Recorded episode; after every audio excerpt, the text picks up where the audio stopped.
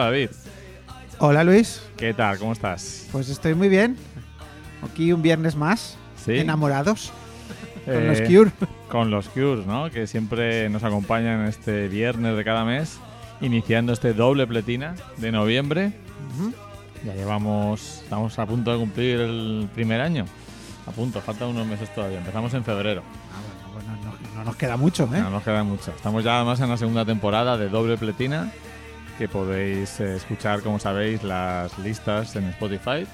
Eh, ya están la mayoría abiertas, o sea que podéis escuchar las canciones completas. Sabéis que aquí ponemos un, un cachito para daros un poquito el aperitivo. Ya vosotros podéis en vuestra casa escuchar las canciones eh, completas. ¿Qué Y- trae hoy el menú? Y sin, y sin voces por ahí molestando. Y sin voces molestando. ¿Qué, qué, trae- qué te parece el menú que hemos preparado para, para esta fría mañana de noviembre? Pues me parece muy variopinto y muy dispar y muy interesante. Vamos a ver un poco, un poco de todo, ¿no? Tenemos. No, no estamos centrados en nada, creo, en este, en este programa de hoy. Ahora vamos a. Vamos a empezar. Vamos a empezar con unas mierdas que nos ha traído David. Que no podéis escuchar en Spotify. Estas no- estos son edición extra. Edición extra, que son unas canciones de un grupo que yo recordaba muy, muy, muy lejanamente. Y que hemos tenido que. Da- Dado su nombre, no, no es raro que, que lo recordara lejanamente. Lejos de allí se llama el grupo. Llama Hablamos un poco allí. de este grupo y decir que hemos tenido aquí que montar ahí un dispositivo especial saliéndonos de Spotify y yendo a la antigua con, con pinchos USB eh, para poder escuchar estas cuatro canciones de este grupo Lejos de allí. Hablamos un poco de él. Bueno, pues esto es un grupo, eh, en principio es un dúo, que luego se convirtió en un trío y bueno, y luego han tenido más, más grupo, o sea, más, más eh, músicos de estudio. El dúo estaba formado en principio por Mané La Regla, Que es un guitarrista y que hace también algunos coros y, y bajista de Madrid, y luego el, el cantante, que se llama Iván García Pelayo, que era sevillano, ¿no? es sevillano. ¿no? Tiene una de las... Una voz que me recuerda un poco a Hilario Camacho. ¿Puede ser? Te recuerda, yo creo, a Hilario Camacho porque el productor de los discos del grupo es el padre de Iván García Pelayo, es decir, Gonzalo García Pelayo, que entre otros produjo los discos de Hilario Camacho. Ah, ahí ya vamos, vamos hilando. Eh, Bueno, pues vámonos a finales de 1988. ¿Vale? vale, vale. Y entonces se publica este single que vamos a escuchar ahora, que a mí es una canción que cuando la escuché por primera vez me enamoré de ella. ¿La escuchaste en 88 o después? La escuché en el 88, Ujú. ¿En los 40 o qué? en los 40 principales. ¿Y por qué se me escapó a mí esto? Bueno, no se me escapó. se- Seguramente lo atrapéis y lo, lo dejé soltar de mi memoria.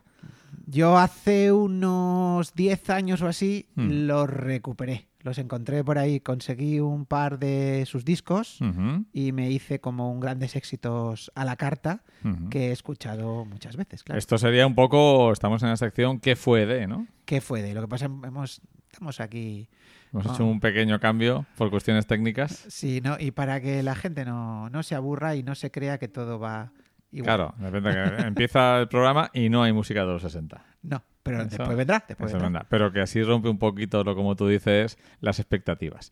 Pues vamos a escuchar un día más. Vamos a ver qué, qué os parece. Vamos ¿vale? con ella.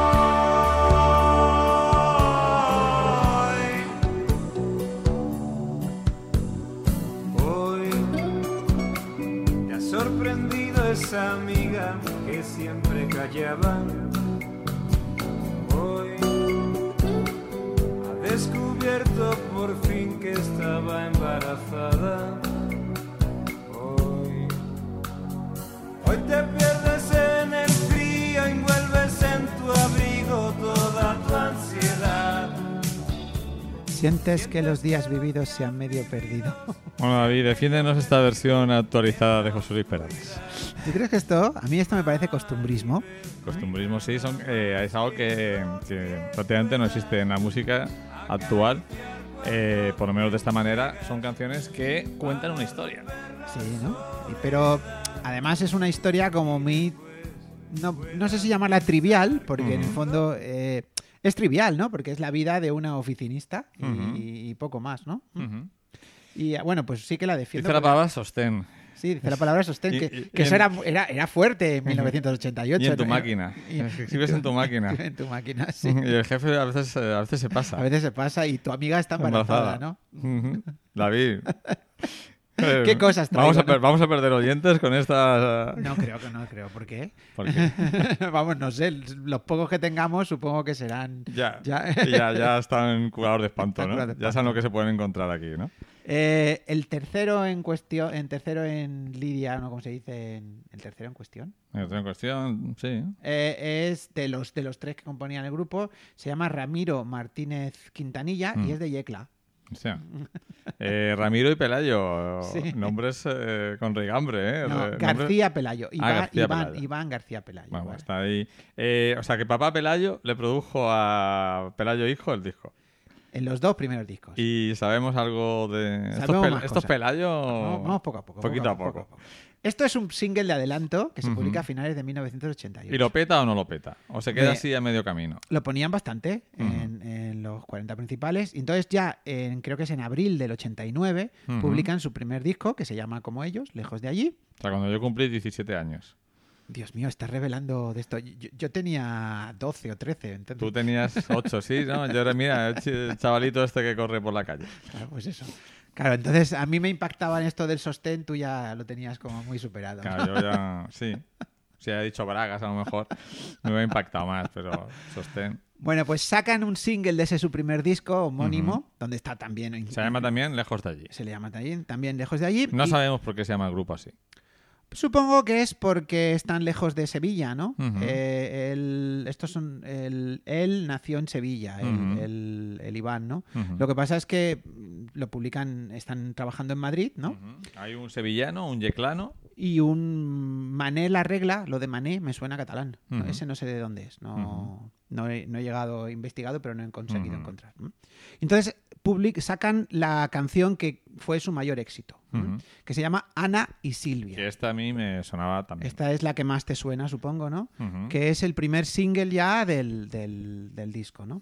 Eh, esta canción a mí siempre me ha mm, me ha desatado la curiosidad de forma extraña, ¿no? No sé muy bien de qué va, ¿vale? Ujú. O sea, sé de qué va, la escucho, la veo, son es la historia de dos amigas, Ujú. pero no sé si hay algo más en ella o no, o lo quiero poner yo, no lo sé. Vamos a escuchar. Pues voy a escucharla también a ver si saco yo algo más. Vamos a ver qué tal. Hace muchos años que no escucho esta canción. Ana y Silvia, de lejos de allí. Ahí está.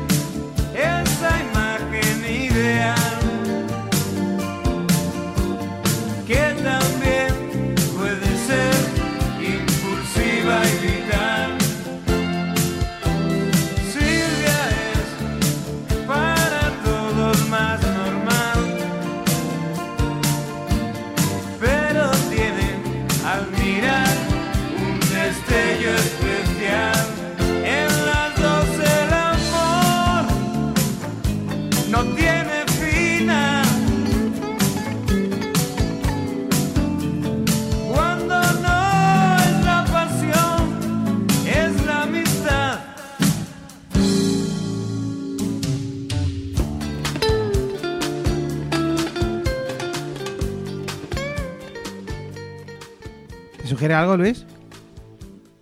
Lo que más me sugiere es, por un lado, la mm, me retrotrae totalmente a, a finales de los 80, a la forma en que veíamos a las personas del sexo contrario, A las mujeres, a las mujeres en este caso. Y por otro lado, me hace pensar sobre algo que me dijo una persona que conocí en el Festival de San Sebastián de este año, un aficionado como nosotros que coincidía en muchas, en muchos pases, que me dijo algo, algo así como que, en su opinión, los mejores retratos eh, masculinos lo habían hecho mujeres y los mejores retratos femeninos lo habían hecho hombres. ¿Tú qué opinas? Pues no sé si tengo tanta experiencia en el tema de los retratos femeninos o masculinos. Lo que sí que tengo muy claro es que lo que cuenta esta canción a mí me retrotrae mucho a mis compañeras del instituto, bueno, del colegio, en aquel momento de parvulitos. Sí, sí. Sí, sí, sí. Sí, sí, sí. Y, y bueno, pues esa complicidad entre Ana y Silvia Ujú. es algo que yo, yo he visto. ¿no? Ujú. El si eso solo es complicidad o hay algo más, hay una frase de la canción que me deja un poco, ¿no? En las, do- en las dos el amor no tiene final. Ujú. Cuando no es la pasión, es la amistad. Eh, ¿Estamos hablando de algo más o no? No lo sé. Es posible, en aquella época se- era lo más que se podía decir sobre ese tema, ¿no? La homosexualidad era bastante tabú y el lesbianismo ni te cuento, ¿no? Ya, pues no lo sé. Eh, esto creo que fue número uno de los 40 principales, aunque Ujú. suene extraño, ¿no? Pero refleja lo que tú has comentado, sí que es cierto. O sea, a mí me recuerda a, por lo menos, la imagen que yo tenía de mis compañeras de instituto de, de esa época y cómo eran un poco la forma La de mover. guapa, digamos que Mm. en este caso es Ana, y la Mm. otra que es la amiga, pero que también es no tiene por qué ser fea. y la forma de moverse Sí, no, eh, por la por el- en, digamos en su ambiente Mm, me ha retrotraído a, a esa imagen de, de las eh, chicas de nuestra generación es cierto yo creo que la, lo refleja bastante bien la canción. Había otra canción en este disco que se llamaba En la parada, Que contaba la historia de una pareja que quiere hacer el amor, unos adolescentes, y no encuentran sitio donde, donde hacer el amor, se intentan ir a un hotel, pero los pillan en el hotel, como son menores de edad, tal igual. Entonces al final la canción se llama En la parada porque están esperando el autobús de vuelta a sus casas y hace un frío horroroso y están allí en la parada esperando. ¿no? Es una canción que gozó de cierto éxito también, ¿no? Sí, sí, o sea que es un poco eh, un reflejo costumbrista de lo que significaba ser adolescente en los 80, ¿no? Totalmente opuesto a lo que nos contaban por un lado los hombres geo, modestia aparte, ¿no? Sí. Aquí era como una cosa como mucho más reflexiva, ¿no? reflexiva, eh, de pensamiento interior, interiorizada, ¿no? Y mm, por curiosidad, ¿qué, qué años tenían estos chavales cuando más o menos lo sabes? O, o Pues te- no, la verdad es que no lo sé. Son un poco mayores que tú. Ah. Son, muy, son muy mayores ya, entonces. Pasan dos años hasta 1991, Ujú. en el que sacan un segundo disco, del que yo reconozco que no, no- Este disco pasó totalmente desapercibido para mí. El disco se llama Dos y vamos a escuchar lo que es su primer single, que mm, esto, esta canción hace muy poquito que la he escuchado por primera vez. Alguna otra canción del disco, por ejemplo, tener una versión de una canción que se llama Bitter Fruit, Es Fruta Amarga, que esa sí Ujú. que la conocía yo, una canción del 87 de un grupo inglés.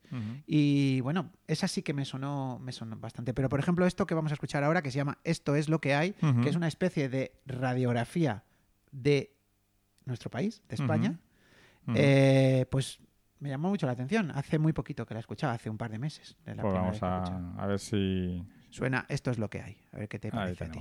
Esto es lo que hay. Vamos a ver qué tal.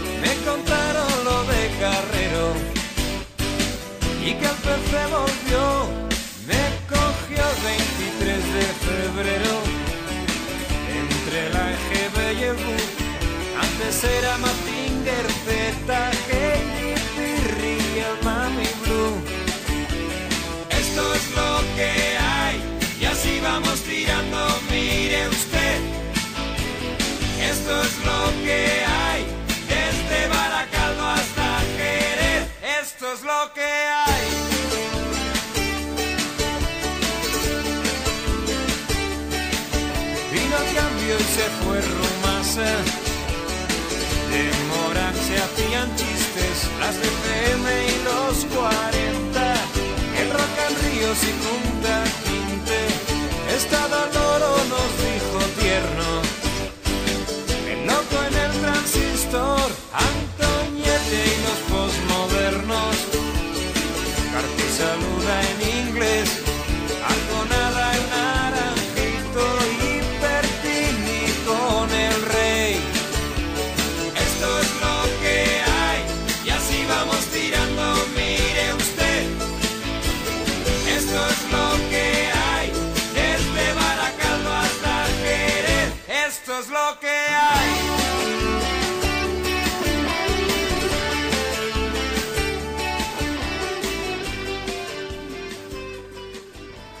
Cierta edad, ¿no? Cierta edad tienen, ¿no? Ya nos ha dado una pista, nos Nos ha dado pistas. pista, en el 81 estaban acabando el GB y yo la acabé en el 86, Pues, pues tiene 5 años más que yo, por ahí. por ahí. O sea que en este momento, en el 88 hemos dicho, 89. 89, No, esto ya del 91. esta En el canción 91, pues él tenía 24, es 25 años. 25 años. Bueno, ya nos ha dado una pista ahí clara. Pues un poco, además, se utiliza una frase hiper española que es esto es lo que hay. y que vale para cualquier época. Y creo que una de las épocas para las que más vale es para actuales. Sí, total. me suena, eh, me resulta peculiar eso de, de Baracaldo hasta Jerez, ¿no? Era un poco... Sí, sí, un poco un cruce ahí de dos extremos, ¿no? Su padre, el, Gonzalo García Pelayo, era especialista en productor musical, Ujú, hacía mucha copla. Eh, entonces, de hecho yo recuerdo que aquí hablaban de esta gente un poco, a ver, claro, no hacen rock, ¿no? Hacen un pop y tal, ¿no? Pero hablaban un poquito de, pues eso, ese pop rock andaluz Ujú. que realmente ellos producían sus discos en, en Madrid, ¿no? Pero el, el deje y El el, estilo, rollo y el estilo, pues era un poco este, ¿no? Este fue su segundo disco, que te digo, para mí pasó totalmente desapercibido. Yo no sé qué hacía yo en el 91. Bueno, yo todavía era un niño en el 91. Ujú. Sí. Eras un niño, eras- un niño precoz porque ya estabas en la universidad, pero En la ni- universidad yo, en el 91, madre mía. y bueno, luego sí, en el 93 es cuando publican su último disco, que se llama Te siento ausente, que es como, como se llama la canción que le daba título y que fue su primer single y que es lo que vamos a escuchar a continuación. Y ese fue, digamos, el final de Lejos de allí, ¿no? Eh, el Mane la regla este se dedicó a hacer a ser- un músico de estudio, ¿no? Tocaba la guitarra con un grupo el que yo no conozco mucho, pero que parece ser que es bastante famoso, que se llama Distrito 14. Son así un poquito más cañeros, más hebiorros. Ujú. Y el Iván García Pelayo se dedicó a, pues a eso, a, a- a ser como o productor y escribió libros y forma parte de la SGAE, trabaja en la SGAE ahora, ¿no? Y bueno, pues Trabajan en el infierno. trabaja en el infierno. Eh, el Ramiro eh, se volvió a, a Yecla y bueno, también ha publicado unos cuantos libros y tal y cual. Y bueno, pues una anécdota famosa de- de- del tema. Pensaba ¿no? que ibas a decir y montó una bodega. No, pues, pues- pues no me extrañaría, ¿no? Eh, que los Pelayo, O una fábrica de muebles, que o una también. fábrica de muebles también, ¿no? Vamos a tirar de tópico. Sí. Los Pelayo, la familia. Eh, se hicieron famosos ya entrada la década de los 2000 Ujú. porque descubrieron, creo que en principio fue el padre, pero creo que él también tuvo que ver, y algunos hermanos, eh, una forma de asaltar los casinos. Ah, son los Pelayos. Son los Pelayos de la famosa película De Pelayos. Pues son ellos. Un caso real. Un caso que, real. Que se hizo muy famoso y que dio lugar a una película que no he visto. No sé si tú has llegado Yo no a la he visto. Creo que he Ujú. visto un poco el principio, pero no me interesó No mucho. te interesa mucho. Es ¿no? que de 2012 o por ahí la película, ¿no? Sí, y bueno, pues 2012. es- eh, son ellos. O sea, está inspirado en ellos. Creo que escribieron un libro y tal. tiempo a toda esta gente, ¿no? Sí, es eh, ¿no? curiosísimo, ¿no? A mí me gusta mucho la canción que vamos a escuchar ahora de Te siento ausente. es, una, es una canción que también me recuerda a algunas experiencias vividas con, al- con algunas señoritas. En tal, ¿no? Esto es de, también del 91. Del- esto es del 93. Del ya, 93, es ya. el último disco, Te siento ausente. En el 94 se disuelven. Eh, esta canción sí que la sí que la sí que la escuché y sí que la, la viví en el Ujú. 93 además me, me encanta no tiene un ritmito diferente a lo que a- hasta lo que hemos escuchado ahora a ver Muy qué le parece a vamos a escuchar Te siento ausente.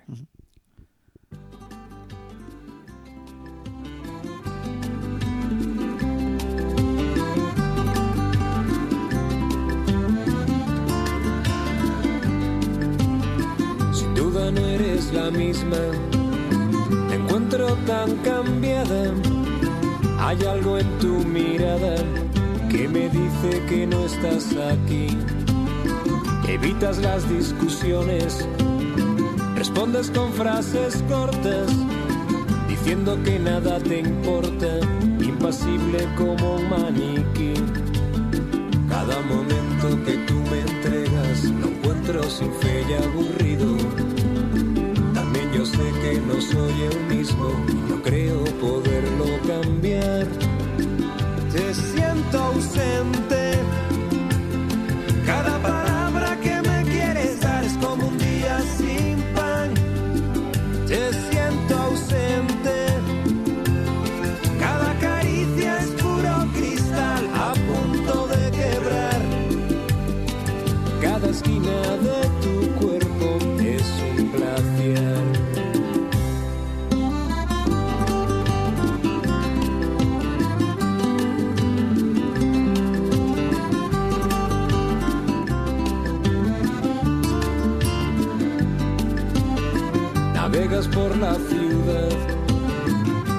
Y sin rumbo fijo. No quieres ver conocidos que te obliguen a tener que parar. Cuando hablas con tus amigos, te quejas con ironías. Eres una lluvia fría, ni siquiera has podido llorar. Cada momento que tú me entregas, lo encuentro sin fe y aburrido. De las cuatro canciones que hemos puesto de, esto- de estos chicos, tres son retratos femeninos. Eh, hay que decir que el, el- el tipo o los tipos se lo curraban, ¿no? Porque las letras son extensas y largas. Sí. Aunque yo creo que aquí, eh, en mi opinión, alcanzan su mejor momento creativo, en el sentido de que las canciones son menos poemas declamados y las letras son ya más musicales. Son hacen que la canción fluya mucho más. Hay alguna can- la, prim- la primera que hemos oído es como que Te cuesta, ¿no? le cuesta eh, hacer avanzar la canción a través de la letra porque me parece que son demasiado Discursivas. de- discursivas, exacto. Eh, sí, estoy contigo. Lo que pasa es que cuando la escuchas varias veces, la primera, yo no sé si decirte a mí esta canción me gusta mucho, ¿no? Pero tengo, siento pasión por un día más, ¿eh? Porque, pero la tienes que escuchar más veces, entonces al final entras como un... Es algo lisérgico, casi, casi Sí, ¿no? cuando entro dentro de ella, ¿no? Me gustan estos chicos, a ver, eh, bueno, son cortos, ¿no? O sea, tuvieron tres discos, pasaron un poquito desapercibidos. Son ¿no? breves, cortos, suena un poco Ah, mal. o sea, esos son breves, son breves. Cortos suena un poco mal. Sí, pues, Pues nada, pues mal. este ha sido el recuerdo. Ya sabes que yo aquí intentando ganarle la partida a Spotify, hoy, lo, Sí. hoy lo he conseguido. Hoy lo has conseguido, sí, hoy lo has conseguido. Porque se nos ha colado los Cure, están Se nos ha colado por... porque está claro, es que estás aquí. Están, si estoy con varios mandos en la mano, el micro, eh, el ordenador, eh, y además los Cure han dicho, hoy hemos sonado muy poco. Claro. Hoy han sonado ni un minuto los pobres. Nos hemos tenido castigados. Y, dice, ¿y estos de lejos de, de allí quién, quién son? A nuestro lado. Bueno, la idea es que traigamos cosas que no son estándar, ¿no? Exacto. Entonces, pues. Hoy hay bastantes cosas no estándar. Sí, sí, hay ¿no? algunas más conocidas, Ajá. porque también nos gusta de vez en cuando meter alguna canción así que sea un, un- un hit de, de, toda la- de todos los tiempos. Pero queríamos también siempre traer cosas diferentes, ¿vale? Y bueno, para terminar con Lejos de allí, de- mm, con la canción de Esto es lo que hay y con la voz, también me recuerda un poco a Ismael Serrano en algunos momentos. Sí, es un poco el, el- Bueno, Ismael Serrano te recordará a ellos, porque es bastante- son 10 años después, Exacto. ¿no? Pero sí, tienen ese toque de cantautor, Ujú. pop, adolescente. Es una mezcla rara, ¿eh? Es una mezcla curiosa. Era difícil saber a, a qué público iban dirigidos exactamente. Pues yo creo que pues, eso fue lo que pasó, que no, que no, que no funcionaron bien, ¿no?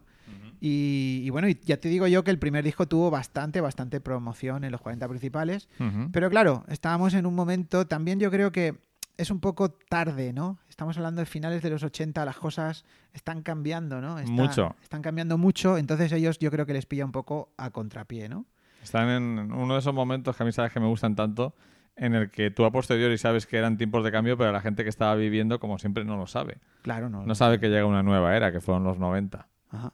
Y ellos, pues claro, están un poco, yo qué sé, yo creo que están, están más unidos casi a los 70 que a, a los propios 90, ¿no? Entonces, pues nada, pues bueno, pero ahí están, ¿no? Son Tenemos su un música. tardo 70 en los 80, Sí, entonces ya que los, se mete ya en los 90. los 90 se lo llevan por delante. Pero bueno, pues ahí está la música de lejos de allí. Eh, recordar que en el anterior doble pletina, que ya está subido, hicimos un reto.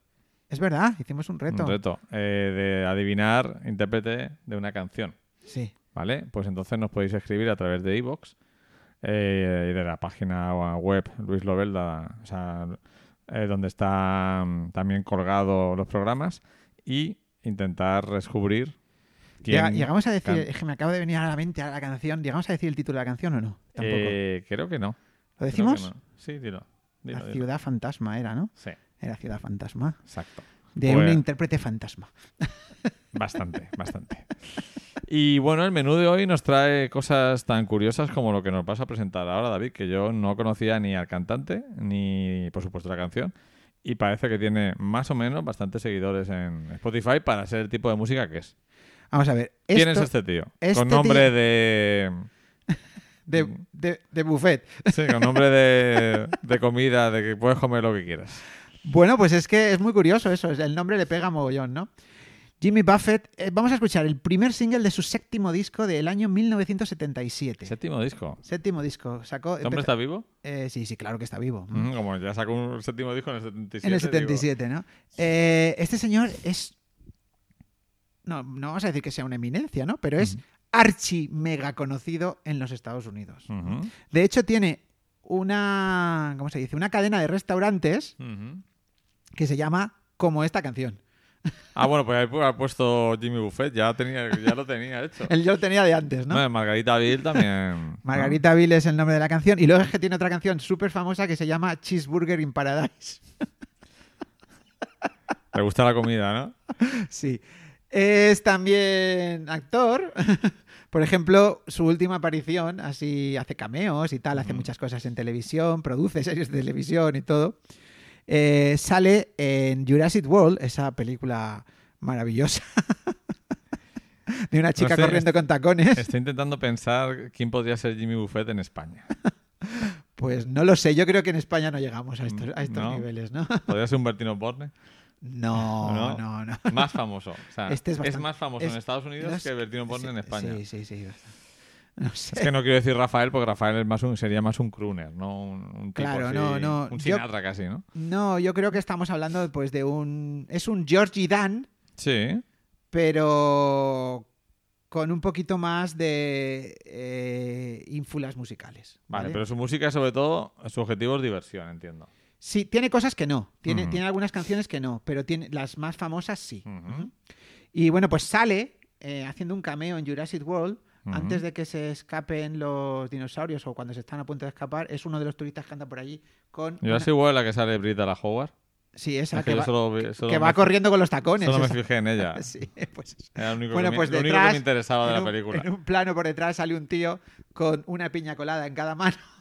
Y detrás también salían dinosaurios. Y detrás salían Yo es que dinosaurios, solo veía a Brita la Howard. Bueno, pues ese era Jimmy Buffett.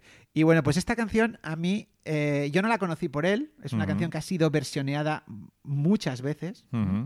Y yo la conocí por un, un tipo que tiene puntos de unión con él, pero que para mí canta mejor, que se llama Bertie Higgins, Ni idea tampoco. del que traeremos alguna otra canción. Es, este estaba obsesionado. David, David tiene una cultura musical que me, que me desborda. Bueno, Bertie Higgins estaba súper, está súper obsesionado por el cine clásico. Ujú. Traeremos a una canción que se llama Key Largo y otra que se llama Casablanca. Ah, Por, sea, por el cine clásico y en especial por Humphrey Bogart. un tipo obsesionado, ¿no? Sí. Con, con Y entonces hace una versión de, este, de esta Margarita Bill que a mí me, me llamó mucho la atención. Entonces luego pues busqué y descubrí el disco de grandes éxitos. Si alguien quiere acercarse a Jimmy Buffett, lo mejor es descargarse o comprarse. Eh, Sounds You Know by Heart, canciones que te sabes de memoria, que es donde están sus grandes éxitos. Y entonces está esta canción que cuenta la historia, es una historia, es una canción súper profunda. cuenta la historia pues de un, de un señor que está en un en un resort Sí. tomando margaritas. Y que bueno pues se clava un cristal en, el, en las chanclas porque va en chanclas y tal igual no está borracho y tal. Y es muy curioso tiene tres como tres tres refranes no Sí. entonces en el principio dice eh, parece ser que la culpa es de una mujer de lo que me pasa. Después en el segundo dice parece que la culpa no es de nadie. Y en el tercero dice está claro que la culpa es mía. Es mía, ¿no? A mí me gusta esta canción me resulta muy agradable es un Bon Vivance, ¿no? Un vividor, un poquito. ¿no? totalmente Pues vamos a ver qué nos cuenta Jimmy Buffett. Bueno, lo de Margarita Bill es la ciudad de las margaritas y las margaritas son lo- los cócteles mexicanos, Sí, ¿eh? Margarita. cierto, que no lo hemos dicho. Vamos a tomar un margarita. Eso. Que se toma mucho más en las películas americanas que en cualquier otro lugar del mundo. que incluso en México. Exacto. Pues vamos a escuchar Margarita Beer de Jimmy Buffett.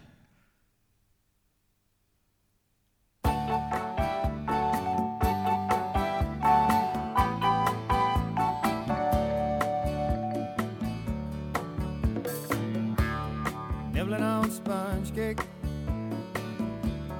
watching the sun bake.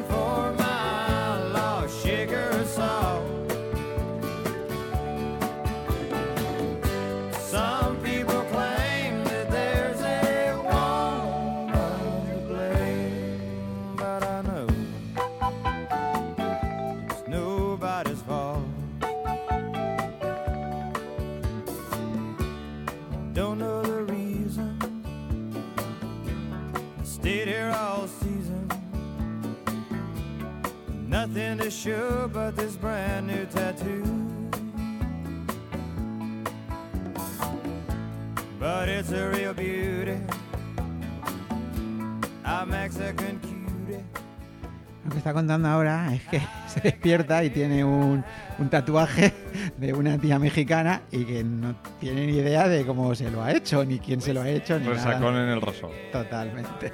Eh, transmite ese buen rollo, ¿no? Transmite ese disfrutar de la vida, ¿no? El estar de Bueno, pero vacaciones, este tío- relajado. tío está fastidiadísimo, ¿eh? O Sí, sea, sí. eh, wasting away en Margaritaville, o sea, malgastando el tiempo totalmente ahí bebiendo margaritas y tal, ¿no? Sí, pero transmite ese punto, ¿no? De, del dolce fare niente que dicen los italianos, ¿no?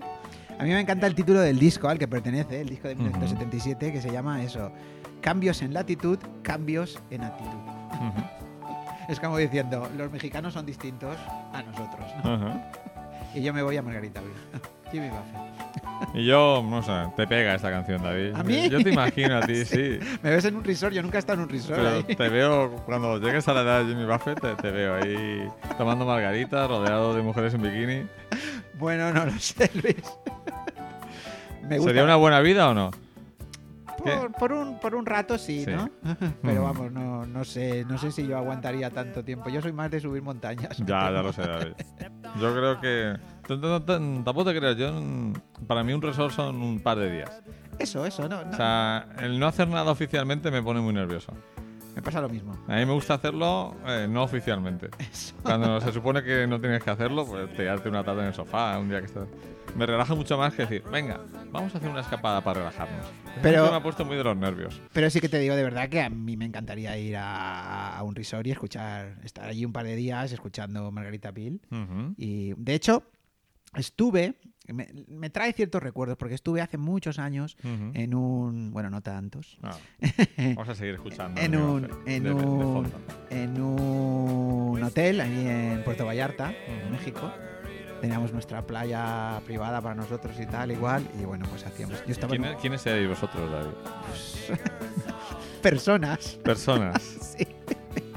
No, estaba, estaba en un congreso. En Ah. un congreso cuando estaba haciendo la tesis. Y entonces, pues me acuerdo que bueno, yo ¿Pasó pasé- algo que, de lo que me interesa a mí o no? Pues sí, pero no tiene nada que ver conmigo, ¿no? Fui testigo de, Fuiste- de fuiste cier- de testigo. cier- de ciertas infidelidades varias. Ah, Y bueno, lo que, lo que pasa es que no, yo pasaba de ir al, al congreso, ¿no? mm. Y nos íbamos por la noche a bañarnos en la piscina, incluso al mar, ¿no? La playa era privada, nos metíamos en el mar, ahí en el, en el Pacífico. En el. Pacífico. ¿Te has bañado en el Pacífico? Me Cosa que yo no he hecho. Me bañé en el Pacífico, sí. De hecho, nunca he visto el Pacífico. Bueno, pues es Pacífico. Pero bueno, pues eh, nada, Jimmy Buffett, Margarita Bill. Pues nada, vi que nos ha contado sus momentos de resort en Puerto Vallarta, ¿no? Puerto Vallarta, sí. Ahí se desarrolla... Ahí al lado está grabado, eh, estuve, de hecho estuve viendo los sets de La Noche de la Iguana y de Depredador. Y no se, no se desarrolla también allí la de algo del... Vacaciones en el mar iban a Puerto Vallarta cada dos por tres. Esta de Orson Welles, la dama de Shanghái. No, no, yo creo que No, no. hay- cuando cuando contrata para cuando lo contratan para asesinar a su mujer, no era no estaban de vacaciones en México. Puede ser. Puede ser, me suena a mí, me suena. Mm. Eh, vacaciones en el mar, ¿no? Ujú. de, ¿Cómo se llama? Del, del Love Boat. Love Boat. Love Boat ocurría, mo- iban allí mogollón, ¿no? Es curioso, Puerto Vallarta es un sitio peculiar. No, yo in- imagino que en algún momento iré por allí. Pues nada, te llevas, te llevas. Seguro que Jimmy Buffett ha montado allí un, un Margarita Bill Restaurant. Seguramente, ¿no? No, me, me, me encanta la historia de, de este hombre. Lo, lo seguiré, lo seguiré. Vale. Y sobre todo me encanta que siga vivo. Eso Después sí, de esa sí, vida. sí, sigue vivo. Está Bueno. casado y tiene hijos, ¿eh? O sea, ¿Ah, sí? es un tipo así Es un tipo, en el fondo, un tipo formal, ¿no? formal, sí. Y es demócrata, Le pega, ¿no? claro. Bueno, ser demócrata tampoco significa nada, ¿no? Bueno, vamos con... Hoy he traído en Ponte lugar... más profundo, venga. Ah, bueno, estábamos profundos, estábamos hablando de política. Eh, hoy he traído... Me gusta el tono que tenemos en el programa, es como si estuviéramos en un resort. Estamos en plan ahí tranquilos, sin prisas, ¿no? Sí, claro. Luego nos entrarán las prisas cuando veamos la hora que es, pero bueno. Hoy, en lugar de traer diferentes canciones de los años 60 y 70, me he decidido por traer un álbum. Un álbum eh, que tiene una historia muy interesante. Para empezar, a mí la portada me flipa. Bonita Ese, es. ese tipo de portada donde se juntan diferentes caras, rostros, colores, un poquito ese punto hippie, la, la- todo el tema de la del logo, ¿no? Del, de la- del grupo que se llama Love, de la tipografía. Un ¿no? grupo que se llama Love. O sea, ¿qué, qué más puedes pedir? Estamos en el verano del amor. Este es un grupo que duró muy poco tiempo como tal, aunque ha durado mucho, muchos años, pero la formación original prácticamente fueron tres años. Pero grabaron cuatro discos en, en dos años y medio. Vaya. Fíjate el ritmo. Este es el segundo disco del grupo. El primero pasó un poco sin pena ni gloria, pero tuvo un par de temas que sí que estuvieron entre los 20 más vendidos. Pero eh, luego, este disco fue un poco la, um, su obra magna, ¿no? Donde ellos querían darlo todo en su grabación y pensaban que estaban haciendo una de las obras maestras del movimiento musical eh, hippie de los años 60, pero se pegaron una hostia descomunal. Fue un fracaso. Fue un fracaso, salvo la primera canción que vamos a escuchar, que sí que más o menos sonó y eh, seguramente la reconocerás porque ha sonado en varias canciones, o sea, en varias películas, ¿vale? Estamos hablando de 1967. 1967, el disco se llama Forever Changes. ¿Para siempre cambios o Sí, para siempre cambia? Para siempre cambia, yo creo que para siempre cambia. Para Sería un poco cambia, la... ¿no? Y esta canción que vamos a escuchar sí que, como digo, tuvo bastante éxito, pero a mí me sorprende que actualmente, como comentaremos después, es un disco que está en la mayoría de las listas de los 100 mejores álbumes del siglo XX, ¿no? O sea que creo que se adelantó a su tiempo, tiene cantidad de capas, es- tiene una producción musical muy interesante, muchos bridges, que sabes que me gustan mucho, diferentes melodías dentro de la canción, y un estilo, a ver si te, a ver si estás de acuerdo conmigo o me estoy volviendo loco. A mí, por ejemplo, esta canción casi me recuerda al rock andaluz, Vamos a ver. ¿vale? A ver qué te parece. Se llama, por supuesto, El Onegger Or.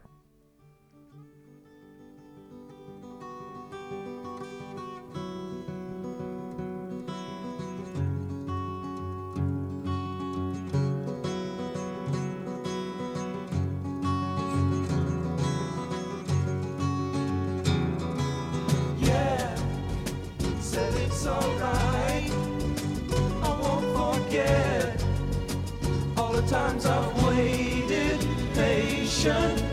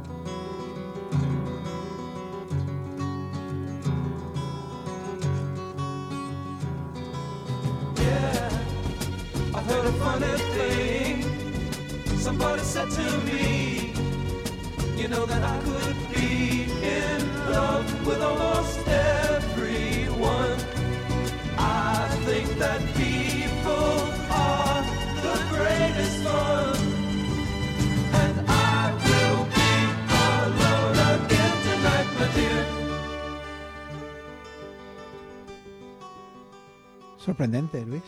¿No te parece muy peculiar, muy diferente, o sea, muy apegado a lo que se hacía en esa época, con el guitarrero inicial, pero muy diferente a la vez? Son americanos, ¿verdad? Sí. Han tenido un cierto toque a Mamas en de Papas y incluso algunos. Pero fíjate que ahora meten una guitarra, una- una meten una trompeta.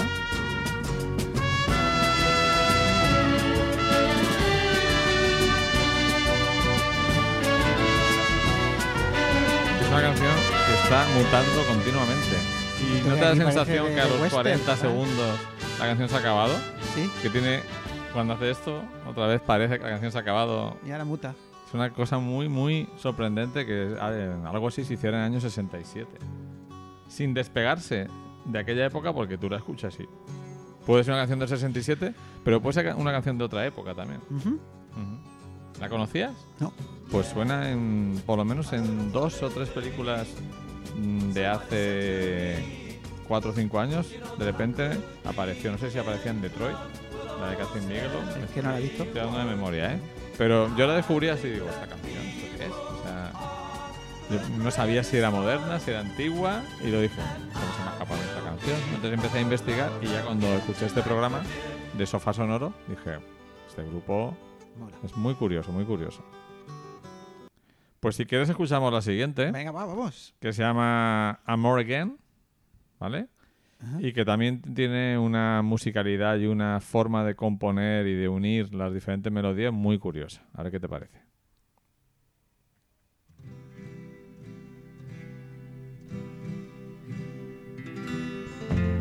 And if you see and more again, then you will know and more again. For you can see you in her eyes. Then you feel your heart beating rum pum pum pum. And when you've given all you had, and still turns out bad, and all your secrets are your own, then you feel your heart beating from bum bum bum. undone, wrapped in my armor, but my things are material.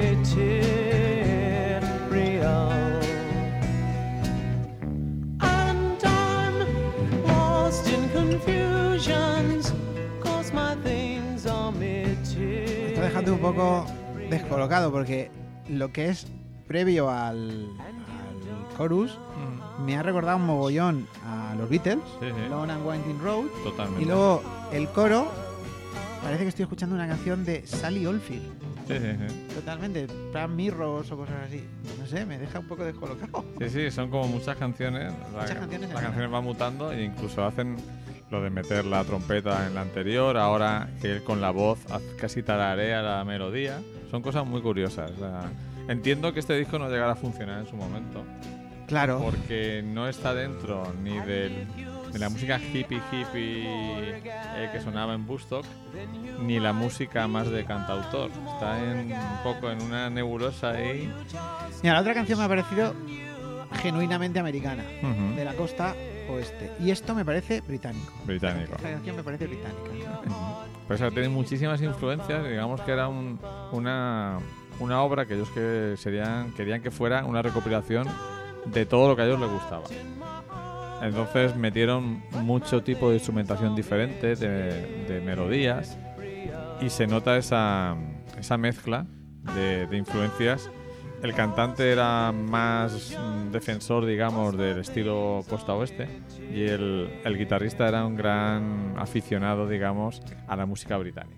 Y quizá por eso viene eso que tú comentas. Y se la dieron, claro, con esto. O sea, Ajá. en 1967, por mucho, mucho rollo hippie contracultura que había, esto era demasiado. Claro, era, eh, yo creo que era verdadera contracultura. No era contracultura a la moda de voy a hacer algo en relación a lo que está más o menos pululando por ahí, sino que voy a ser contracultural de verdad hasta contra la propia contracultura. ¿no? Voy a hacer algo que realmente a mí me llama la atención. Y la siguiente canción, que también es muy interesante, se llama Live and Let Live. Vive y deja vivir. No como Vive y Deja Morir No. de J-Pon. Y también es una canción muy Oh, the snot has caked against my pants. It has turned into crystal.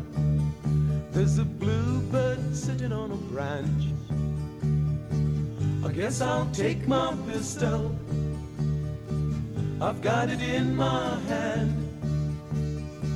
Because he's on my land. And so the story. Do you know it oh so well? Or should you need I'll tell you the end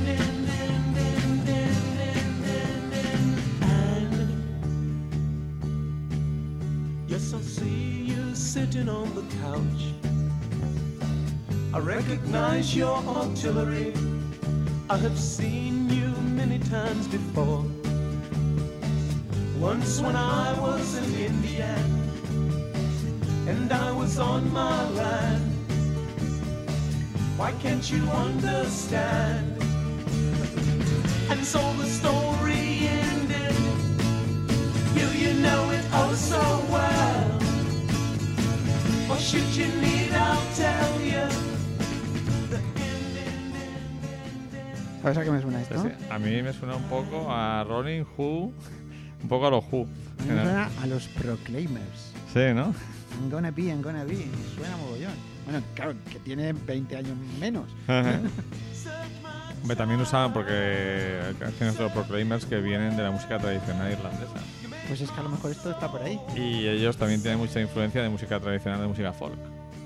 Entonces, Es una mezcla estrambótica. muy loca, muy loca. Muy Por eso quería traerla porque creo que, que se sale un poco de lo habitual. Y eso siempre es interesante. Tenemos una más, ¿no? Sí, una más que tiene un título larguísimo. eh, que no sé si voy a poder reproducir en toda su totalidad. Maybe the Maybe people... the people will be the time or algo más. Vamos a escucharla. Maybe the people Clark- will be the time or between Clark and Hitler. Parece como que no sé, no, no le, no- yo no conozco inglés hasta ese nivel, pero parece como que son un, es un poco disperso así, ¿no? But I'll mucho see you sentido. again. And oh, the music is so loud. And then I fade into the.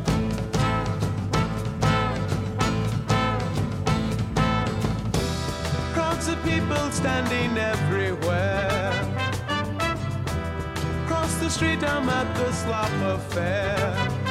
And here they always play my songs. And me, I wonder if it's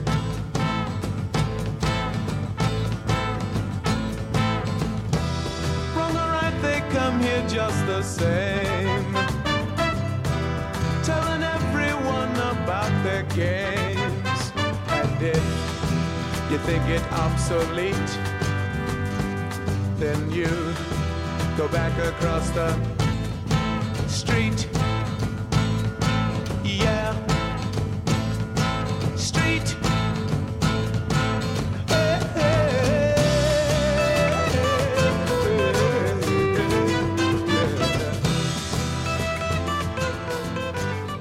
Pues es otra sorpresa aún más allá. Aquí hay ciertos toques, yo veo un poco de jazz también. Sí, hay muy jazzísticos también. Si yo te digo, si yo te pongo esta canción sin decirte que es del 67, ¿dónde la ubicas? ¿En el 67 o en los Un 70? po- Yo la, la ubicaría a finales de los 70. Ajá. Me parece que es un grupo muy adelantado a su tiempo, que poco a poco, sobre todo este disco, fue reconocido. Eh, ellos tienen una historia larguísima después, después de la separación del grupo, tienen muy- eh, los que quedan eh, Siguen haciendo siguen haciendo, pero mm, se nota que gran parte de la creatividad está en el componente que se va, porque la, la creatividad del grupo cae en picado. O sea, siguen como Love. Sí, Vale, sí. Lo que pasa es que ya no están los mismos. ya no están los mismos y van entrando nuevos, hay una continua renovación. Incluso hay por ahí historias mm, de delincuencia. eh, creo que el líder acabó en la cárcel por, por un tema de intento de asesinato. O sea, el grupo cae en desgracia, ¿no? Pero tiene ahí este disco que, que además es un disco, estará de acuerdo conmigo, para escuchar con mucha más pausa de lo que hemos hecho hoy. Para escuchar las canciones con tiempo, como esas sorpresas que hemos tenido que volver a subir el volumen para escuchar la trompeta. Y creo que, que merece eh, una escuchada pausada del, del disco completo. Estoy de acuerdo contigo al 100%. Love Pues ese es el grupo. Love. ¿Qué me dices? Eh, ¿Te ha sorprendido entonces? Hombre, pues sí, la verdad es que no sabía ni que existían. Y bueno, pues me, as- me sorprende mucho que, que en 1967 se, se hiciera esto, ¿no? A ver, tiene, un, tiene una componente, vamos a ver. Tiene un toque hippie, tiene un toque. Yo, yo no sé, pero a mí me da que, que, eh, tiene un rollo así un poco lisérgico, algún- algunas historias, ¿no? Pero en vez de irse por el. Lo típico que se iban a esa, digamos, la psicodelia. En psicodelia, el exces- el exceso de ruido facilón. Eso tal, pues hacen una mezcla extraña de un mogollón de diferentes estilos que, yo creo que, funciona bastante que bien. hay ¿eh? una importante ca- calidad compositiva. ¿eh? Sí, no, no, sí, fu- funciona muy bien. Ujú. a, a mí me ha gustado. Pues nada, era un poco pues traer un grupo que a lo mejor no es tan conocido como otros y descubrirlo a nuestros oyentes porque creo que vale la pena dedicar un ratillo a escucharse este disco completo en, en Spotify o si lo podéis encontrar por ahí, que ahora mismo ya como ha, ido creciendo su, su fama, es fácil de encontrar. Nos vamos al momento ABBA. ¿Qué has traído hoy, Luis? Hoy he traído Yo tengo un sueño. I have Uy. a dream. Esto está basado en la, en la frase de Martin Luther King, ¿no? A mí es una canción que siempre me ha, me ha resultado muy emotiva. Está en el disco Boulevou. Voulez-vous, esto es finales de los 70, ¿no? Supongo, ¿no? Y bueno, a mí me gusta esta canción mucho, ¿no? Es, es una cosa como muy positiva. Sale también en, en Mamma Mía, ¿no? Creo, en, en- no sé si en la 1. Eh, en una de las dos sale seguro. Creo que es en la 1. Pero sí. Y me gusta esta canción. Pues vamos a escuchar Yo tengo un sueño. I Have a Dream con ABBA.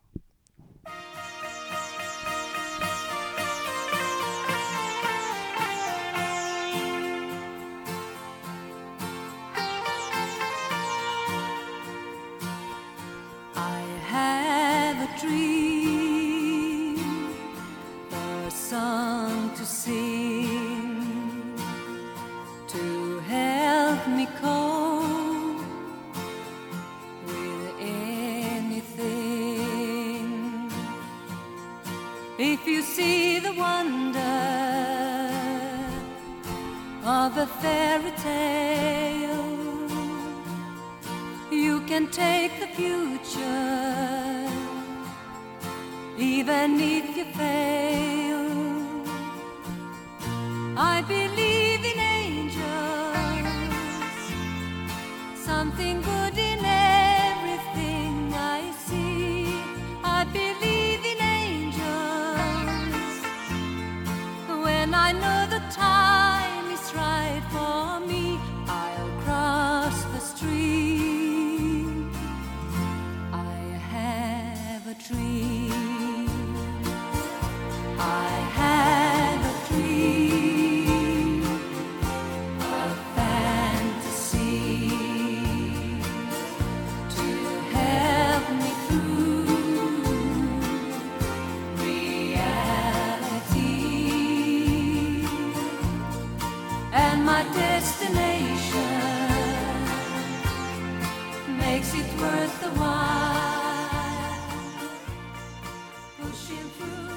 es la típica historia esa de, de las dos vidas, ¿no? La vida real y la vida que sueñas. Eh, ¿Se puede vivir sin sueños, Luis? Complicado.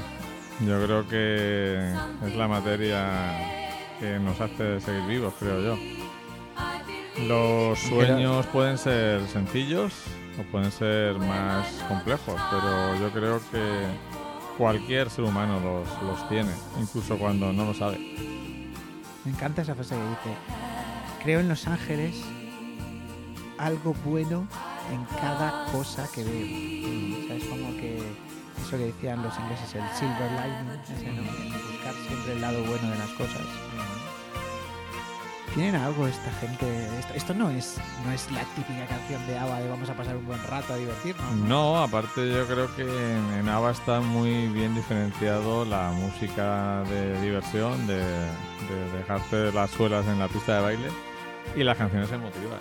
A mí hay, yo te diría que si hay 10 canciones que me hacen llorar, mm, dos o tres son de ABBA, de toda la historia de la música. Y entonces, cada uno se puede hacer su propia historia de las canciones, incluso sin entender de todas las letras. Te pueden eh, extrapolar a, a tus propias sensaciones. ABBA tiene una mezcla de perfecta para mí de calidad compositiva, calidad vocal, calidad instru- instrumental y una increíble producción. Y claro, con todo eso eh, y lanzándose en el momento que se lanzaba, pues indudablemente el éxito estaba casi asegurado. Mm, Yo estoy con lo que tú comentas de que esta gente mm, no son solo un producto. Tienen, tienen una, quizá una sensibilidad pop pero al final una sensibilidad sobre, sobre las cosas de la vida. Totalmente. Esta canción, esta canción te lo dice, ¿no? Cruzo la calle, tengo un sueño, ¿no? Es ese de cruzo la calle es una, es una clara metáfora, ¿no? Es me adentro, voy hacia adelante, voy Ujú. hacia otro lugar, voy Ujú. con mi sueño, ¿no? Y, es potente, o sea, lo que dice no, no es. y tiene un componente tontería. para mí a nivel de, de cómo suena la canción, a mí casi me parece un himno. No Es sé que si lo tú totalmente. lo ves como un himno de, pues eso, de positivismo, de optimismo y de afrontar todo lo que te trae la vida, ¿no? Al final es un tópico, pero a todos nos van a pasar cosas buenas y malas en la vida y lo que te marca un poco es cómo las afrontas, ¿no? Pero fíjate lo que a mí me encanta es que, claro, es, es una canción positiva, pero la forma, la- lo que dice la letra y cómo está compuesta deja claro que el, el tío que la está, la, la está componiendo, o la tía, ¿no? O Annetta con- cuando la canta, que ha vivido antes. Ha vivido, no, no, no, no es lo tip- no es lo típico de "Ah, soy vivo en los cuentos de hadas. No. Sí, que no se basa en tópicos. No se basa en el tópico de no quiero. No. Yo he vivido, he visto el bien, he visto el mal, y me quedo con el bien. Como forma de elección. como forma de elección. Ajá. Eso me, me- me- me encanta, ¿no? De esta canción. Sí, sí, y aparte notas debajo de, de la letra, como tú dices, que, que no es alguien irreflexivo, sino No, que no, no, es una, es una reflexión profunda. y que has decidido eh, ser optimista. No Sí. es que es optimista porque no, no piensa sobre la vida y es alguna decisión insustancial, sino que a pesar de todo, dice, Tengo un sueño. tengo un sueño y lo voy a llevar adelante. O sea, bravo por agua. ¿Sabemos algo más? Hombre, no, hombre, pues que, que son muy buenos. Y no, que- sabemos, y que- sabemos algo de... Ah, que si sabemos algo más, pues seguimos ahí. a la- a la- Actualízanos, no, tengo na- no tengo nada que actualizar, que pues eso, no, lo mismo que conté hace un mes, que no sé nada más. Pero a ver, ya estoy, ya que se acaba el año. Lo mismo no lo van a retrasar otra vez.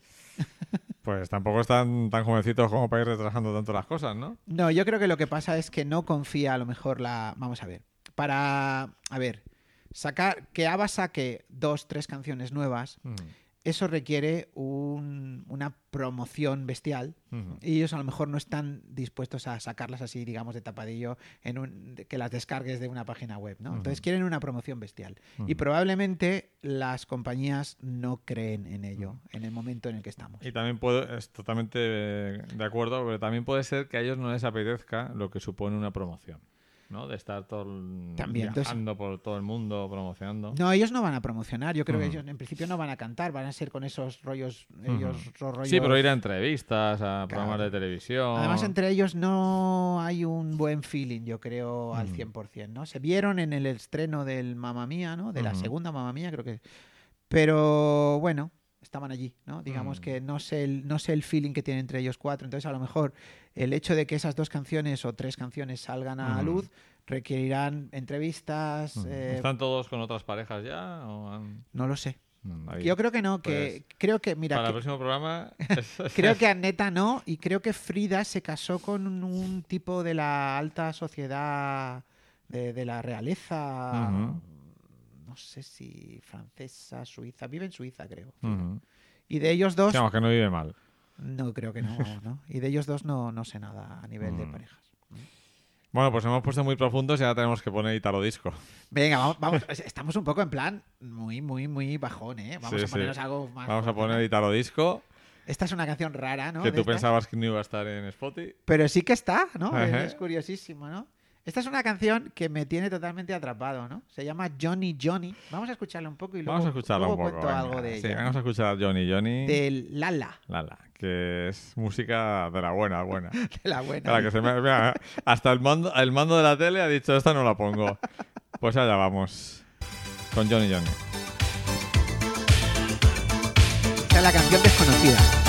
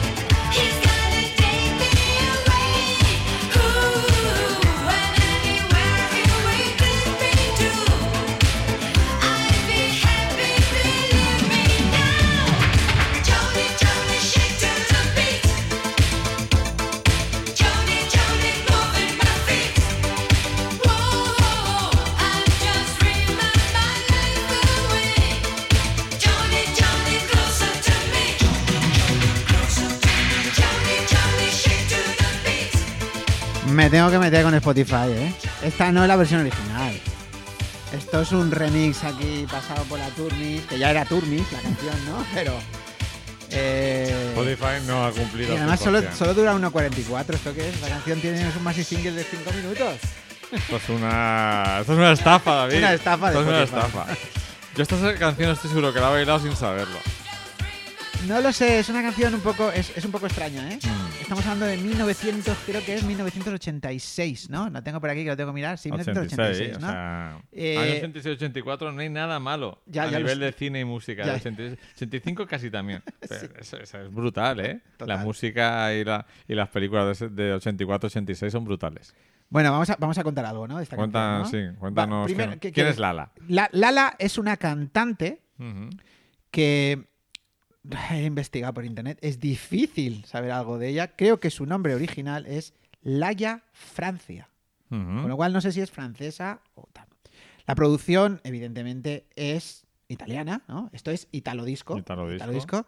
Y el que está debajo de la producción es Roberto Zanetti, que no sé si sabes quién es. Mm, es un suena. productor famoso que es el, el- el nombre que hay debajo de Savage. ¿Sabes quién es Savage, no? Traeremos alguna canción de Savage. Ella, por ejemplo, ponía los, los coros en Don't You Cry Tonight de, de Savage.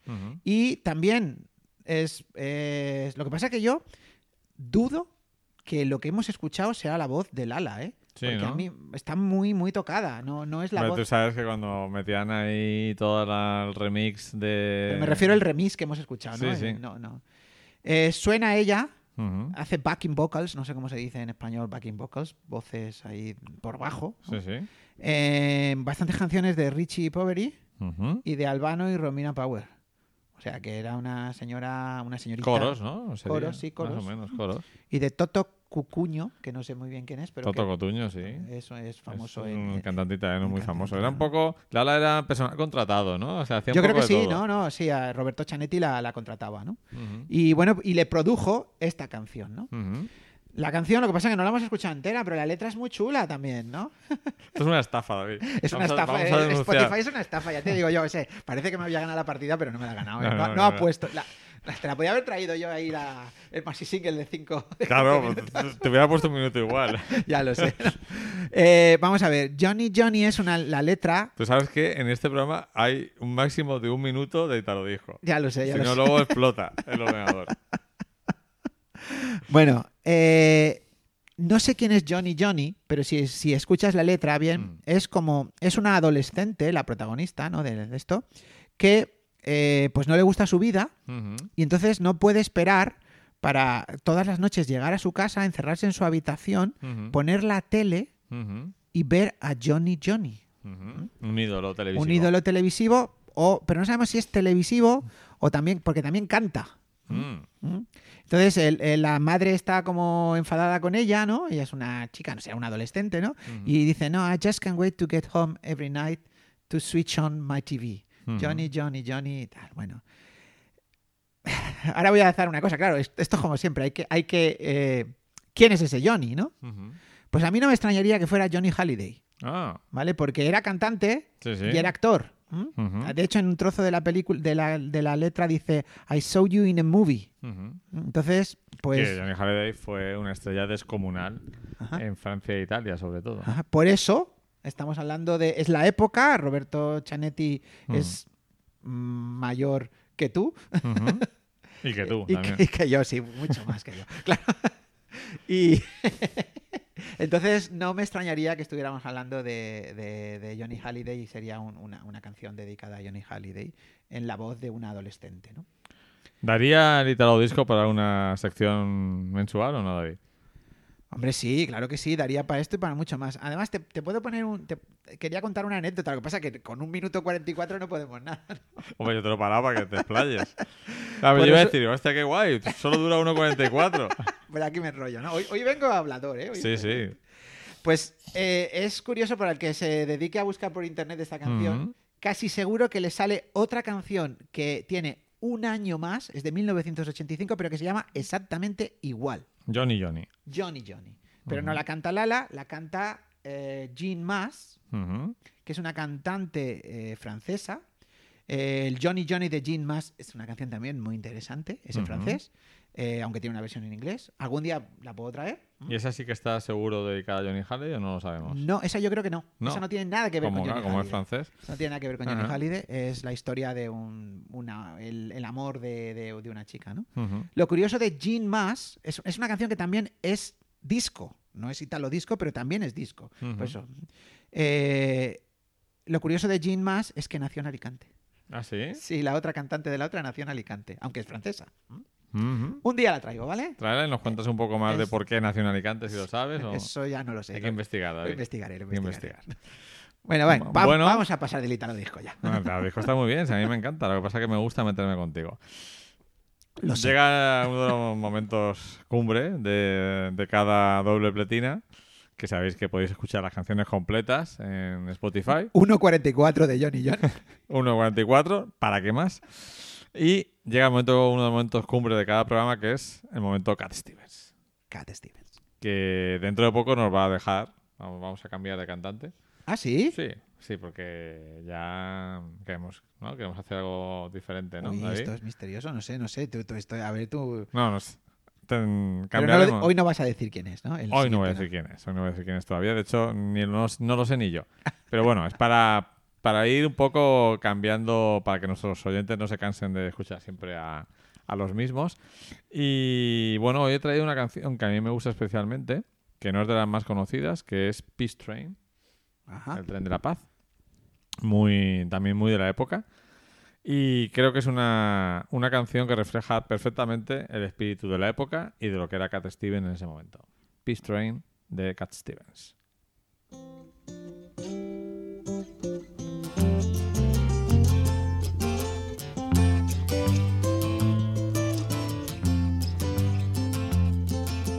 Now I've been happy lately, thinking about the good things to come. And I believe it could be something good has begun. Oh, I've been smiling lately, dreaming about the world as one. And I believe it could be someday it's going to come. Cause out on the edge of darkness, there rides a peace train. Peace train, take this country. Come take me home again. Now I've been smiling lately, thinking about the good things to come. And I believe it could be something good has begun. Oh, peace train sounding louder. Ride on the peace train.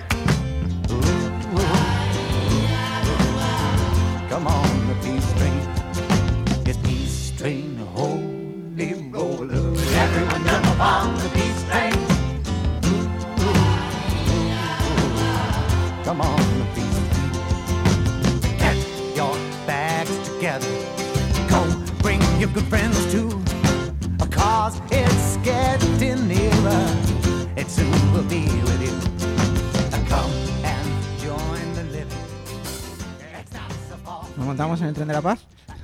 Vamos a intentarlo, tal como está la cosa, estaría muy bien. Eh, hablando de producción, esta es una canción también con una cantidad de capas, de instrumentos, voces, que tienen mucho que ver con lo que ya experimentó Beast Boys en Pet Sound, El muro de sonido, ¿no? el muro de sonido, y eh, tiene influencias para mí incluso de gospel, con esas voces que van introduciendo ahí. Es una canción muy sincopada, que parece que no acaba de arrancar, pero creo que el resultado es bueno, aunque arriesgado. Hombre, yo nunca voy a criticar a Cat Stevens. Nunca, nunca lo voy a A, criticar. A, a Yusuf sí. Ah, a. Cat Steven, A o sea, Yus- a Yusuf cuando se convirtió al musulmán y dijo que la música que había hecho era un horror y tal. Y es que la gente que reniega de lo que ha hecho, no sé. mm, Lo respeto, pero no, no sé. Cada momento tiene. Hombre, una cosa es que hicieras algo obligado. A nivel artístico, pues nada. Te obligan a cantar una canción o tal, lo entiendo. Pero si lo hiciste tú en ese momento, pues que pues a lo que en ese momento querías hacer, ¿no? O sea, no pasa nada, la gente evoluciona, no es que no es que reniegue, simplemente decir, pues ahora me apetece más hacer esto, me gusta más lo que estoy haciendo ahora, pero ahí intentar Pero eso no vende, Luis. Ya. También hay una componente de marketing en la música que Ujú. probablemente a lo mejor es lo que buscaba él, ¿no? En ese momento, atención. No lo sé, no tengo ni idea, no conozco la historia bien de Cat Stevens, sé que se hizo musulmán y que renegó un poco de todo el mundo occidental, pero no sabía que había renegado también de su música. Durante, durante un tiempo sí. Eh, cuando estaba en el punto más al principio de su... O sea, es, es que me parece inhumano renegar de la Mm. música de Cat Stevens. Pues cuando, Stevens. cuando se transformó al. Bueno, no es la palabra transformó. Cuando se, Se convirtió. se convirtió al islamismo, sí que renegó, pero luego volvió a cantar sus canciones. Hombre, menos Y hay muchos vídeos en, en internet de él cantando estas canciones, ya eh, con indumentaria Árabe. islámica y cantando también para público islámico. Curioso. Pero ya vuelve a cantar todas sus canciones. Porque le vuelve, o sea, al final como que se da cuenta de que sus canciones tienen mucho que ver con la religión. Son muy espirituales, muy de, de que la, de la humanidad se una y demás. Entonces se dio cuenta de que una cosa no quitaba la otra. ¿no? Claro que no. Y bueno, a mí me ha sorprendido mucho. Ahora pasamos, dejamos a Cat Stevens y pasamos al original y copia. Ay, es el de hoy. He de reconocerte que me ha sorprendido muchísimo la canción que has traído como original. Por supuesto, no tenía ni idea de que la copia era copia. Yo tampoco, hace poco que lo descubrí. Y creo que hay que fijarse mucho para darse cuenta de que es la misma canción. Son muy dos versiones extremadamente diferentes y yo la detecté en cierto modo por la letra y en algunas inflexiones de la música, pero son dos versiones absolutamente diferentes una de otra. No sé si tú lo ves así. Sí, no, vamos, o sea, yo diría que la versión que todos conocemos, que es del año 1998, es una reinterpretación de la canción Sephirin de 1971. De ¿no? hecho, ni se llaman igual. No se llaman igual, pero sí se llaman igual. Luego lo cuento. ¿vale? Exacto. Y yo no tenía ni idea de la existencia de este tipo, Curtis No, no, Maldon. no es un tipo, son dos tipos. Son Dave dos tipos. Curtis and- y Clive Muldoon.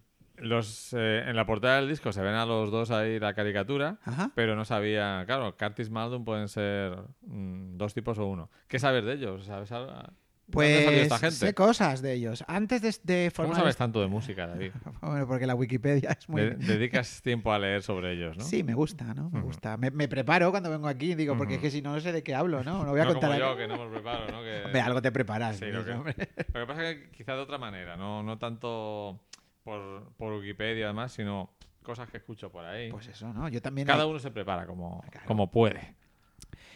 Bueno, eh, estuvieron en un, en un grupo antes con. Steve Howe. Ujú. ¿Sabes quién es Steve Howe? No. Pues es uno, sí, pero no. es uno de... eh, estuvieron los tres, bueno, y más gente en un grupo que no me acuerdo cómo se llaman. Ahora el otro, el grupo, un grupo... Son ingleses, ¿vale? Eh, entonces Steve Howe después hizo... Formó Yes y también estuvo en Asia, Sí. ¿vale? Sí, a eso ya, ya me suena más. Entonces, pero ellos no. Ellos se quedaron, se fueron en solitario, sacaron este disco, creo que tienen dos discos. Este es el primero. Y, y bueno, pues tienen un rollo así folk. Sí. Estamos hablando del año 1971, ¿no? Sí. Y es bueno- una canción muy curiosa, o sea, es folk, pero no es la típica canción del estilo folk y tampoco diría que es la música mayoritaria de ese año, de esa No, época. no. Es muy curiosa. La letra es muy curiosa, se llama Sephirin. Eh, no existe, es un nombre propio, Sí. Sephirin, ¿no? Pero está muy relacionado, o sea, se parece mucho a Zephyr. Sí. Zephyr viene de, de- es un, en español es el céfiro, que es eh, una palabra de origen griega. Estamos hablando de Z-E-P-H-Y-R-N, así, Zephyr. Zephyr, sí, con YR y en español con C. Sí. Eso es el viento del oeste En, en la mitología griega, ¿no? Entonces se decía que el viento del oeste, claro, estamos, estamos retrotrayendo. un Ahora hablaré, un- ahora que has dicho eso, después contaré algo sobre Zephyr, Vale. ¿vale? Eh, pues nada, el viento del oeste es el viento que trae, se supone que en junio así empieza a soplar ese viento en Europa, Ujú. en Centro Europa y también en las Islas Británicas, y entonces el que trae, digamos, la cosecha, el que trae el bien, el que trae las cosas buenas, la luz. ¿no? ¿Ves Sí, ahí Sí, sí. con el con el con el con el ya veo título de la conexión con la otra canción, Vale. que todavía no hemos desvelado ni vamos No, a desvelar. no. A Pues vamos a, somos aquí estamos creando intriga a lo Hitchcock total, ¿eh? vamos a escuchar a cuenta- no, luego no cuenta Luego lo lo cuenta, luego lo Vamos a escuchar a Curtis Maldon. vamos a escuchar a Curtis Maldon Suffering, del año 71, que es una canción que a mí me ha gustado mucho mm, y no, no debería de gustarme, porque no es mi estilo. Bueno, Luis. Pero mm, me ha gustado, me ha sorprendido mm, conocer esta canción. Ah, vale. Vamos a escucharla.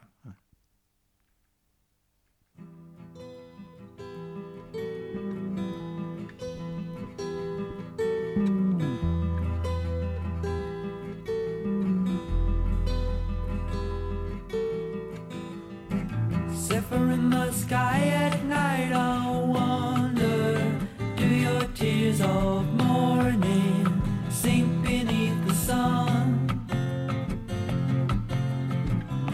Goddess of the universe, come quickly For the call of thunder threatens everyone.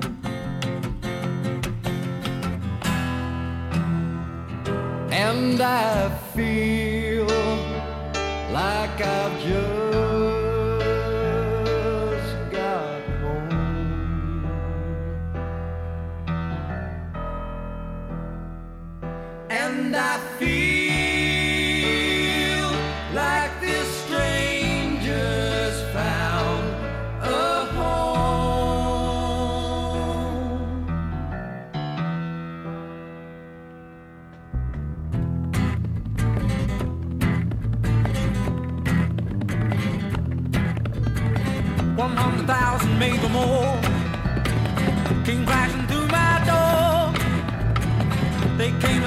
they could see. Then something happened to me. I cried in terror of the power that filled my ruined life. It burned a cast in my soul. I was nowhere to hold. Eh, Habrán descubierto los oyentes ya cuál es. ¿Qué es lo que iba a decir? Eh, vamos a hacer un reto instantáneo. Venga. Mientras escucháis esta canción, habéis escuchado esta canción, a los oyentes les invitamos a intentar adivinar cuál es la versión de esta canción. La famosa versión. Si la conoces, eh, cuando sabes qué es, sí que dices, ah, anda, pero yo nunca lo hubiera dicho. Ya, sí, no. Pero yo se quería- nota al principio, los primeros se, los- se Sí. parecen mucho los primeros versos. El, el- Sí, después después pero, ya no. Pero si no lo pillas ahí, Ya ya no lo pillas. que lo pilles. Bueno, dos cosas. Uno, lo de Zephyr me ha gustado mucho porque yo ahora me estoy leyendo la novela El Compromiso de Elia Kazan, Ajá. Que es un tocho monumental, Peliculón. que la película es una pasada, pero el libro, o sea, la película es una reducción obviamente de la, de la, de la novela porque la novela es larguísima. Y eh, el personaje que en la película interpreta Kirk Douglas eh, es un publicista que entra en crisis, no por eso, pero coincide en el momento cuando tiene que lanzar un nuevo cigarrillo, a una nueva publicidad de un cigarrillo que se llama Zephyr. Mira. Y yo creo que es una ironía de Elia Kazan, que era de origen griego, Ajá. porque ha dicho que eso trae cosas buenas, pero a él el Zephyr le trae cosas malas, ¿no? Entonces es una cosa muy curiosa. Cuidado que, cuidado que se nos va con la Se nos acaba. Cuidado, cuidado, cuidado, cuidado, ¿eh? Ahí, Ahí, la has parado, que si no. Tres segundos antes de que se acabara. Y La segunda cosa, Luis. la segunda cosa es, ¿a qué mente enferma se le ocurre coger esta canción? Sea, acordarse de esta canción, que no creo que fuera hiper famosa, No, no lo era. y convertirla en la otra canción que es totalmente diferente. ¿Cómo, cómo- cómo llegas a ese proceso de escuchar esta canción y decir, bueno, ahora voy a hacer algo disco con esto? Vamos a ver. No sé si Yo, sabes algo de la historia. sí, no. la historia sí, la historia la sé claramente. Vamos a ver, eh, estamos a finales de la década de los, de los 90. Ujú. De- de- ¿Desvelamos ya quién es o no? Eh, como quieras. Estamos de la década de los 90. Vale. Y. Pues la artista, que es una chica, la que va, va- que hará una versión de esta canción para el segundo single de su disco de aquel momento, eh, no está pasando por una buena etapa. Entonces, yo creo que, a ver, esta artista para mí se ha reinventado a sí misma muchas veces. Creo que ya vais a saber quién es. Ya sabéis quién es. Y entonces, eh, pues está en un momento, yo creo que desde, desde el punto de vista creativo, está en un momento para mí nulo. De hecho, yo dejé de escucharla incluso, ¿no? Dejaste incluso de pensar en su existencia. De pensar en su existencia cuando yo era fan de ella, cuando era mm, más adolescente, ¿no? Ujú. Eh, y entonces, pues nada, bueno, eh, yo creo que es está buscando eh, mm, inspiraciones, ¿no? Entonces ahí se junta con, ya había hecho algo con él, con William Orbit, Ujú. que es un poquito el que yo creo que le dice, esta canción mola. La canción mola. Esta y canción mola, vamos a hacer- dar tres vueltas. Vamos a darle tres vueltas a la canción, ¿no? Y de hecho, bueno, yo siempre defenderé que para mí eh, Madonna Bien. volvió a nacer con Ray of Light. Que es el título del disco Rayo y de el luz. título de la canción, Rayo de La Luz. luz que trae. el viento, el viento, el céfir, el céfiro, que es el viento del, o- Mm. del oeste, ¿no? Pues nada, ya Vamos a escucharla, ¿no? Y vamos a escuchar la copia, que para muchos fue canción original durante mucho tiempo. Para de mí hecho, también, ¿eh? Para mí fue hasta hace cuatro días que David me lo dijo. Bueno, pues vamos a escuchar Ray of Life de Madonna.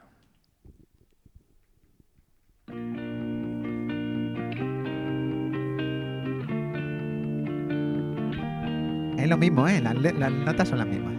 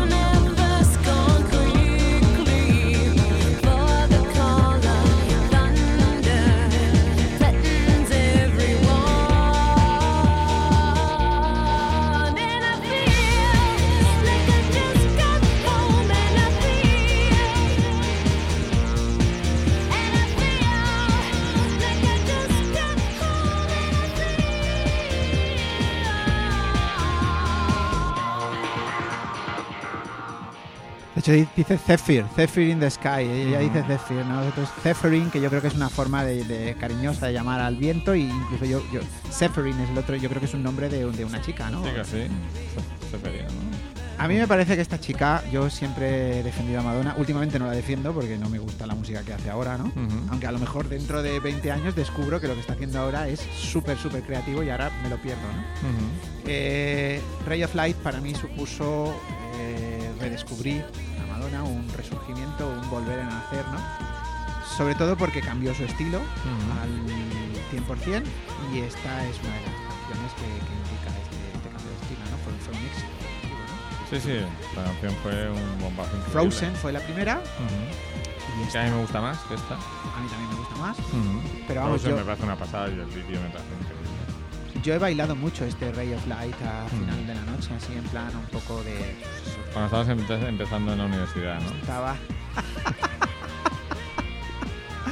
digamos, cuando, estaba empezando, digamos, dejémoslo así, ¿no?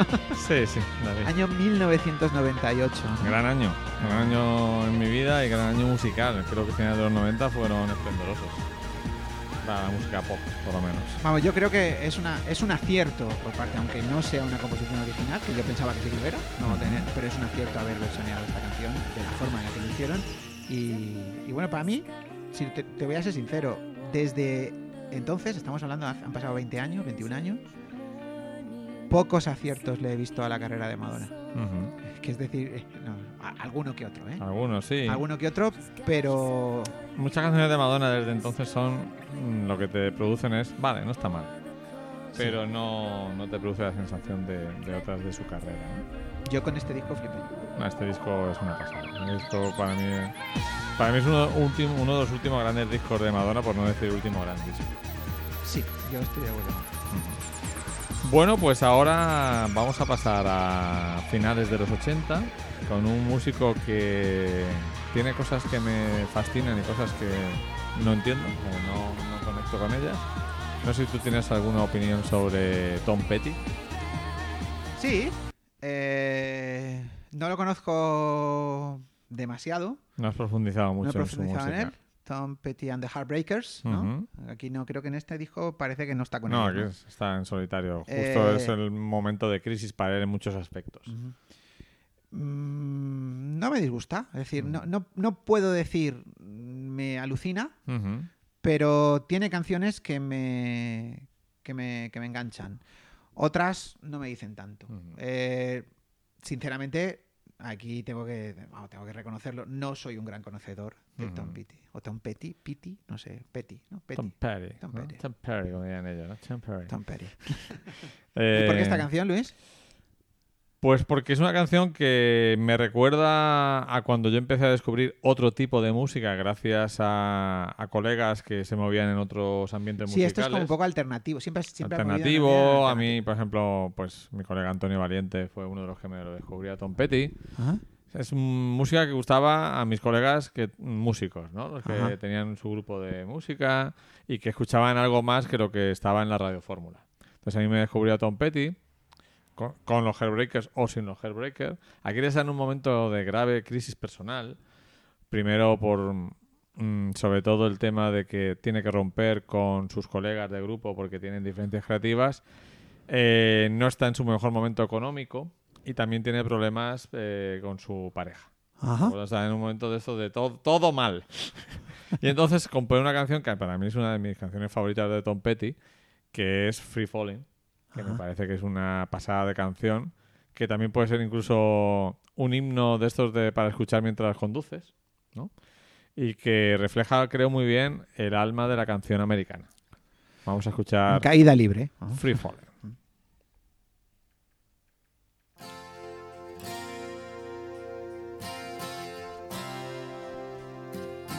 La conoces, ¿no, David? Sí, sí, sí. Esta sí. She's a good girl, loves her mama, loves Jesus in America too. She's a good girl, También canción cinematográfica. Suena en películas. loves horses and her boyfriend too.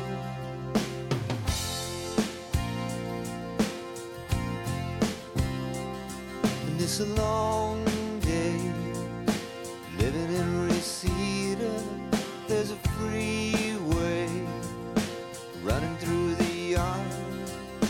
a bad boy, cause I don't even miss her. I'm a bad boy for breaking her heart.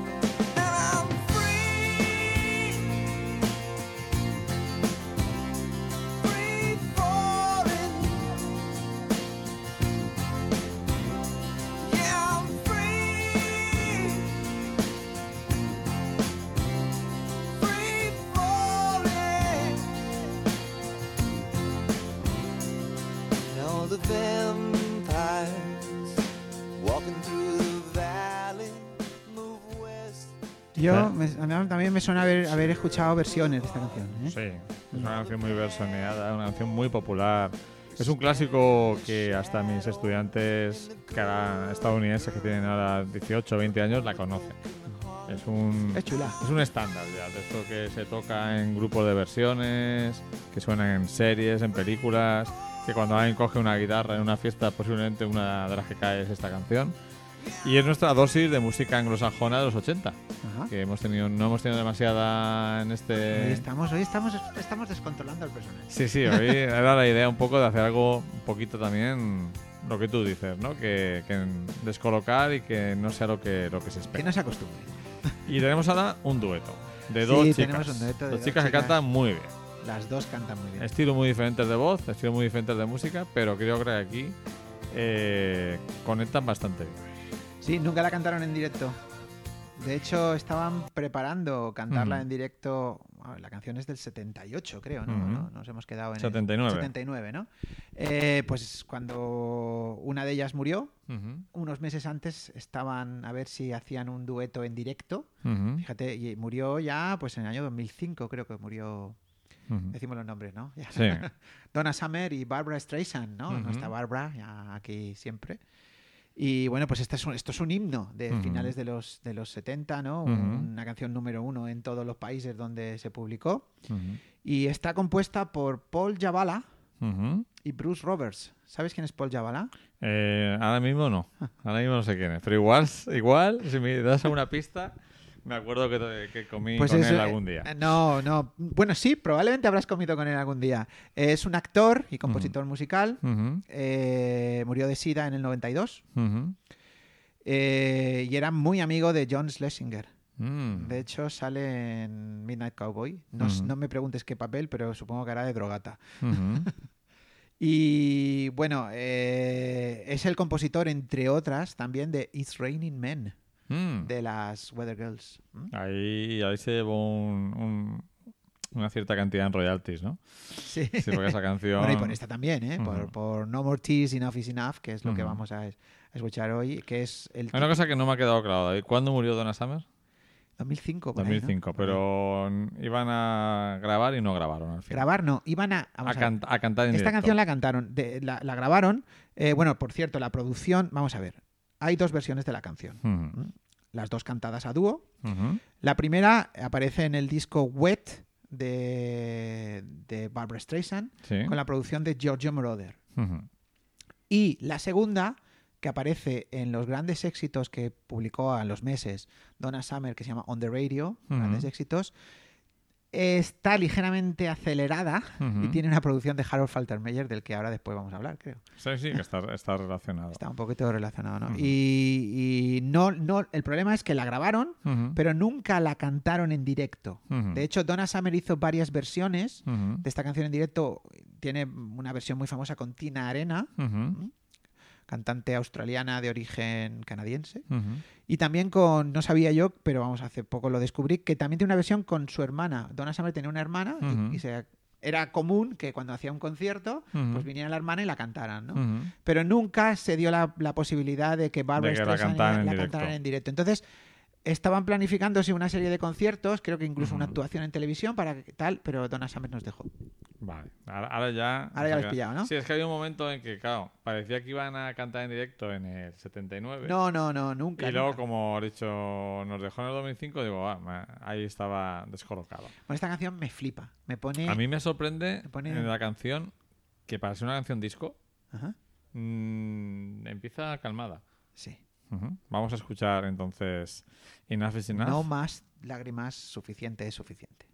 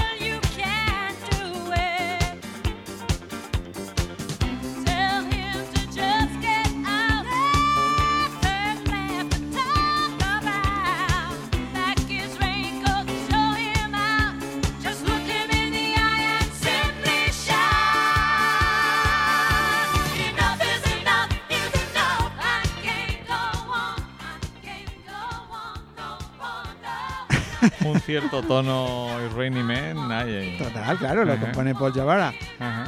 Es una mezcla curiosa de dos estilos eh, de música y dos formas de cantar que podrían parecer casi incompatibles, pero que casan muy bien. Es que canta muy bien los dos. Claro, cuando jun- que es lo que se dice también del fútbol, que mm, cuando juntas los jugadores buenos siempre, siempre se entienden. ¿no? Eh, qué pena que Donna Summer se muriera. Creo que es 2005, no lo sé, Luis. A lo mejor es 2010 tal. Sé que se murió de un, de un derrame cerebral, Ujú. pobre. Eh, una de las grandes para mí, Donna Summer, de la música disco, ¿no? Eh, bueno, una cosa que no he dicho. Paul Jabara había compuesto para Donna Summer Last Dance de la película Por viernes, Por fines viernes. que ganó el Oscar a mejor Ujú. canción en ¿Has visto por 78. fines viernes? Sí, la he visto, creo que la he visto. Bastante mala, ¿eh? sí, es mala, es mala, es Pero mala. es graciosa. Pero qué bien me lo paso, ¿no? Representa una época, ¿no? Representa una época. Totalmente. Y bueno, la, la música disco, sabes que en cierto modo, a ver, entiéndeme lo que, voy, lo que voy a decir, era el reggaetón de la época. En el sentido de que la gente con un cierto gusto musical Uf, no la despreciaba totalmente, ¿no? Pero bueno, no. Y ahora ha sido reivindicada. No sé si el reggaetón y el trap serán reivindicados en el futuro. No Igual son reivindicados porque lo que llega es. es- Es aún peor, ¿no? Sí, ¿no? No lo sé. Menos mal que para entonces yo creo que ya no estaré por aquí. No nos pongamos, no nos pongamos en plan abuelo cebolleta, criticando lo de ahora. Hemos escuchado el dueto, ya tenemos canción de peli y bandas y luego banda sonora. Vale, sí. Real Life. Yo este grupo lo conocía por la canción famosísima de Send Me an Angel. Send me an angel. Pero no sabía que esta canción me ha flipado, por cierto, la de Face to Face. Ajá. No la recordaba y no la vinculaba con la película. ¿Puedo, puedo contar aquí un, Cuenta, cuenta. un chascarrillo, ¿no? Cuenta un chacarrillo. Ahora, a ver, mira, eh, en aquellos tiempos en los que no había televisión por la mañana, eh, que empezaba la televisión a las 3 de la tarde con el telediario, ¿no? Antes había una cosa maravillosa que era la carta de ajuste. ujú. ¿Te, te acuerdas, no? Sí, sí. Estamos hablando del año 1985. Había cosas que eran minutos musicales. Bueno, pues en la carta de ajuste muchas veces ponían música, ¿no? Entonces yo me acuerdo que una vez, no sé por qué, pues sí, eh, éramos así de, de esto, ¿no? Enchufábamos la tele con la carta de ajuste. Sí, ¿eh? Y entonces yo estaba por allí y tal. Y entonces, Peor era enchufar la tele para ver el Canal Plus codificado. así. bueno, y sonó esta canción, ¿no? Claro, sonaba la canción, pues face to face, no, no, no, o sea, no sabía que se llamaba face to face, decía face to face en la letra y tal, pero bueno, yo en aquella época era un infante, un tierno infante, y entonces no, no entendía mucho inglés ni nada, ¿no? Sí. Pero y entonces la canción me flipaba, ¿no? Hasta tal punto que al día siguiente, pues volví a poner la tele y la volvían a poner, ¿no? Y decías, ¿cómo mola esta canción, no? ¿Cómo mola esta canción? Pero ni idea de quién era, ¿no? Y entonces, eh, bastantes años después, por lo menos 20 o, o no, no sé si son 20, 15 o 20 años después, en Canal No echaron una película horrorosa, pero muy divertida, que se llama Mordiscos Peligrosos. Con Loren, Loren Hutton. Con Alex Hutton y Jim Carrey. Carrey. Jim Carrey, ¿no? Y entonces, pues ¿Cuál nada, es peor? ¿Mordiscos peligrosos o amor al primer mordisco? Amor al primer mordisco, yo no sé si... si, si- no, creo que Amor al primer mordisco es peor. no lo sé, pero bueno. El primer mordisco con John Hamilton, ¿no? Sí, sí. Mordiscos peligrosos es la típica esta, ¿no? Bueno, que a mí la Lauren Hutton en aquel momento me, me parecía alucinante, ¿no? Que la, la vampiresa que quiere conseguir a un carne joven, ¿no? Para tal, que es el pobre Jim Carrey haciendo sus muecas, ¿no? Entonces hay, hay el Jim Carrey que pobre que tiene una novia y que de repente una vampiresa empieza a seguirle, ¿no? Once bitten, ¿no? Una vez mordido. Eh, y entonces, ¿cuál fue mi sorpresa? Que allí viendo la película en, en- en Canal No, espérate que esta historia sigue. Pues claro, suena la canción. Fíjate que la tenía yo ahí en mi mente, ¿no? Además, me acuerdo que están. ¡Hostia! ¡Hostia! La canción, tal, no sé qué. Entonces, claro, pues tú dices. Claro, tampoco te dicen que- quién es, ¿no? Entonces te, te intentas esperar al final de la película, pero Te cortan. ¿qué? Canal No corta la película. Y ahí otros años más, ¿no? Pero no tienes internet ahí. No tenía internet. Hasta Ah. que conseguí internet, me descargué la película.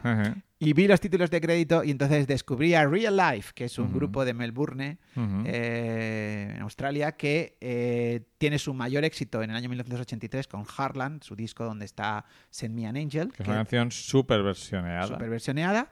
Y esto es el adelanto de su, de su segundo disco, que se llama Flame de 1985 y es Face to Face, que es la canción que vamos a escuchar ahora. Pues vamos a escuchar Face to Face del grupo. Cuento muchas historias, ¿eh? No, está guay, pues eh, eso es el valor añadido. Sí. La lista la pueden escuchar en Spotify, pero el valor añadido solo en doble pletina.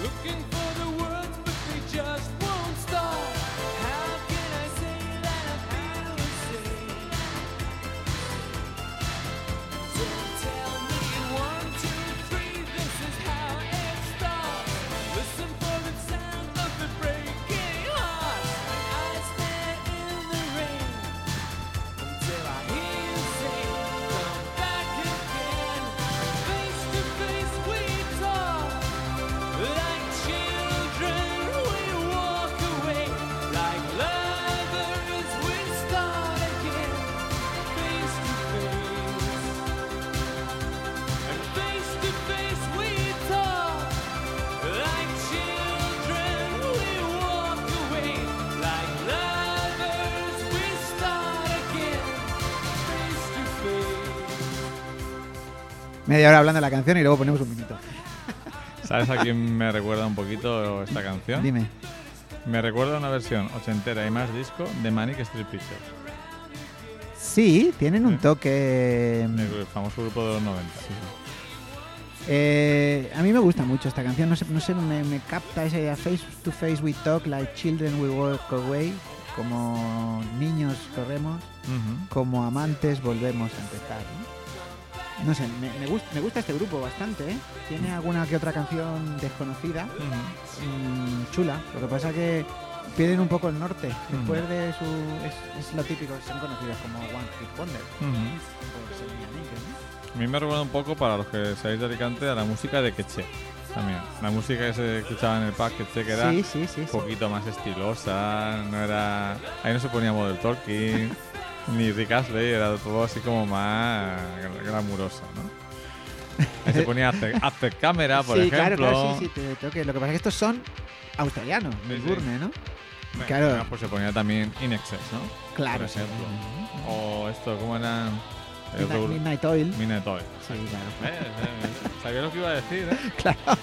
Estamos conectados. Tenemos David. un pasado común. Tenemos un pasado común a pesar de la diferencia. de Hemos, hemos estado en Queche alguna que otra vez, ¿no? Cuando tú me llevabas ahí de- del brazo, yo pequeñito. Claro, no, pero en que es que además estaban las chicas más, inte- más interesantes siempre. ¿Y te Las acuerdas? más, las más intensas. la más intensa. Y luego te acuerdas de ya, si querías ir a algo ya aún más Más, extraño, más tenías- que ir a Zatueira. Exacto, exacto. Pero nosotros estábamos en 470 casi todo el rato. 470, pero nos íbamos de vez en cuando, nos quedamos a Quecheta. Y te decías, hoy me apetece algo más intenso. Y te ibas a Queche. Y luego ya en los 90, si querías algo intenso, te ibas a Vudú, Sí. en el bar. Pero esto, solo, esto es solo para alicantinos. Face to face. Bueno, Eh, cara a cara. me ha gustado, life. me ha gustado esta canción. Y ahora vamos a escuchar algo que a mí mm, me retrata totalmente a una tarde muy concreta, David. Vale, pues venga, cuéntanos la historia. De, es una tarde, debe ser de mediados de los 80, 1984. ¿vale? Pues tiene que ser en el 1985-86. Ajá. No sé si lo he contado ya, pero eh, es el primer vídeo eh, doméstico que entra en una casa de la familia.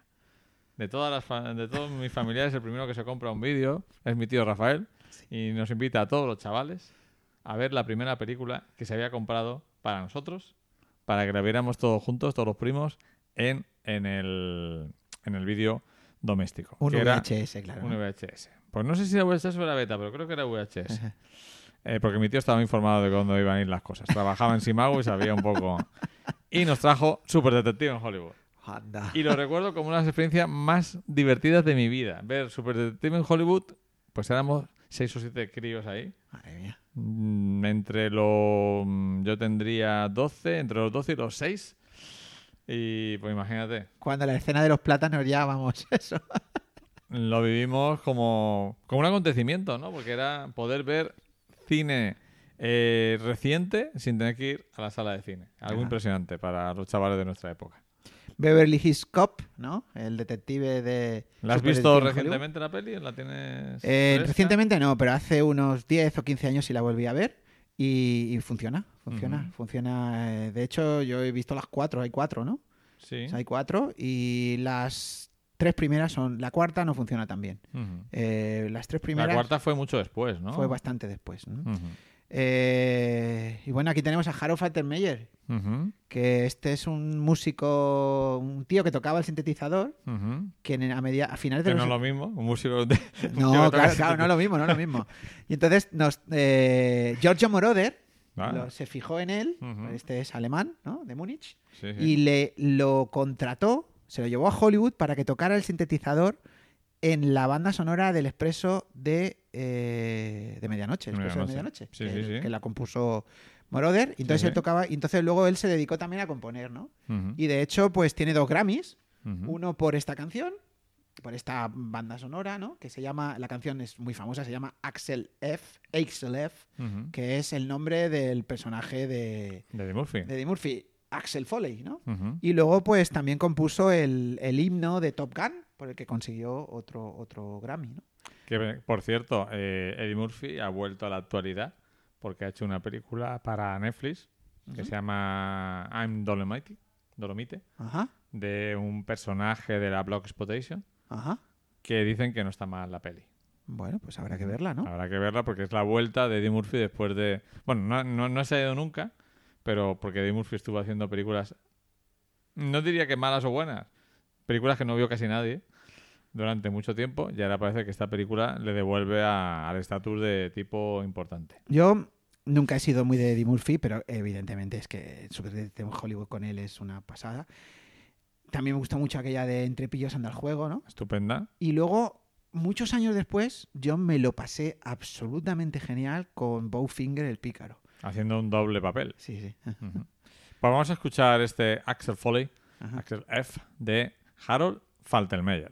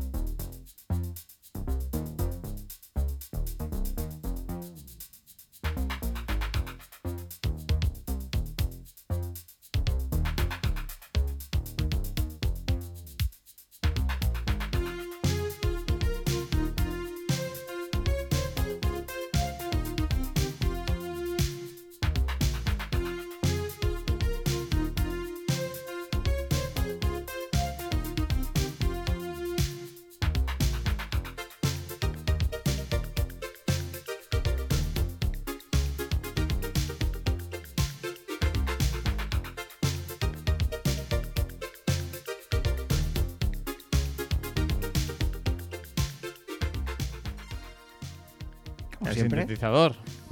Sabes que él compuso también la banda sonora de dos películas que creo que a ti, bueno, a mí me resultan interesantes. No sé si son buenas o no, Mm. pero yo creo que a ti te gustan también, que son Flecha el camaleón. Me, me flipa, porque Y- es que me encanta el personaje de Chevy Chase en esa película, Y Fletch revive, ¿no? que, es, que es- que es- que es casi tan buena como Flesh de Camaleón. Yo diría que sí, tiene una calidad similar. Sí, tiene una calidad similar. Sí, na- nadie dijo que fueran obras de arte, o sea, es cine de consumo muy agradable de ver y que te hace feliz, ¿no? Al final lo que importa, ¿no? Qué bien me lo paso viendo Super Detective en Hollywood. En serio, ¿no? ¿Veis ahora ¿Te gusta que- más que Fletch?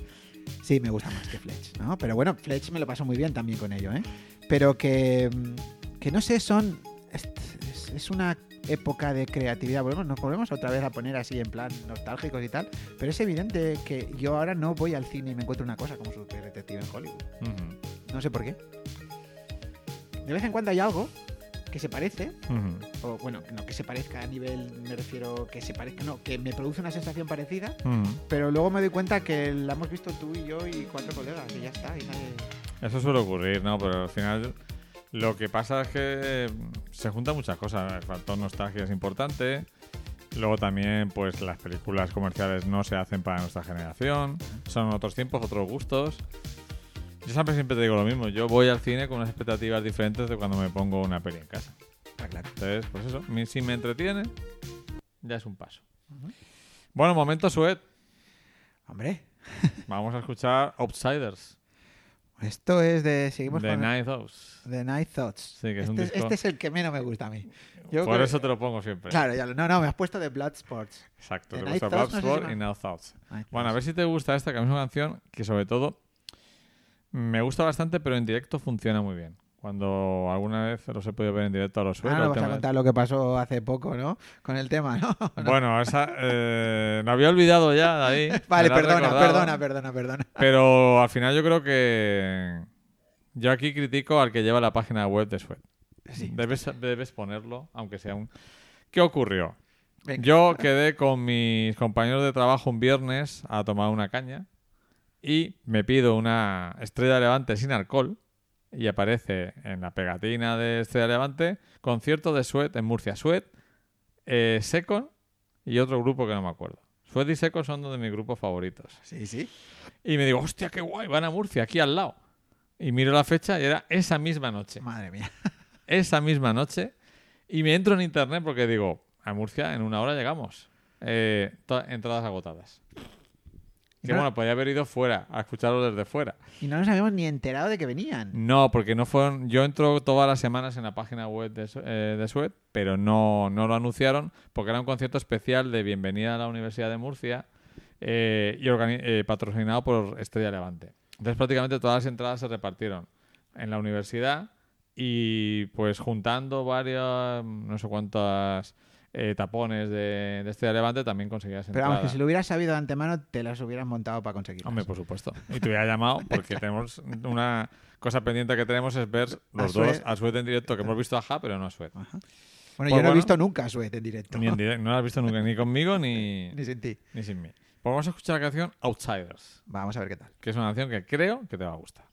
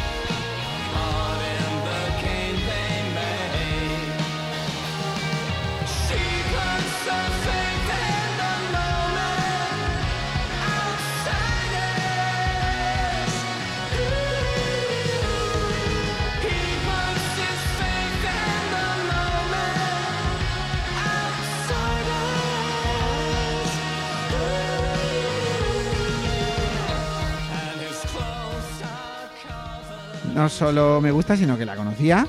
Sí, Esta es la, creo que es la única que conozco así más en serio. Bueno, he escuchado el disco entero alguna vez. Ujú. Pero te bueno, has puesto, te has puesto a se escuchar. me ha puesto. Lo que Lo has pasa que- intentado. son etapas, Luis. Hay etapas en las que hay discos que llegan, discos que no te llegan. A lo mejor debería ponerme ahora Night Thoughts y a lo mejor flipo con él. A mí me ha llegado a posteriori, ¿eh? A partir de escucharlas en directo, porque, claro, cuando te gusta mucho un grupo y saca un disco que no te gusta tanto y vas a la gira de ese disco, pues estás un poco jodido, porque te va a tocar 7 o 8 canciones Que no te gusta mucho.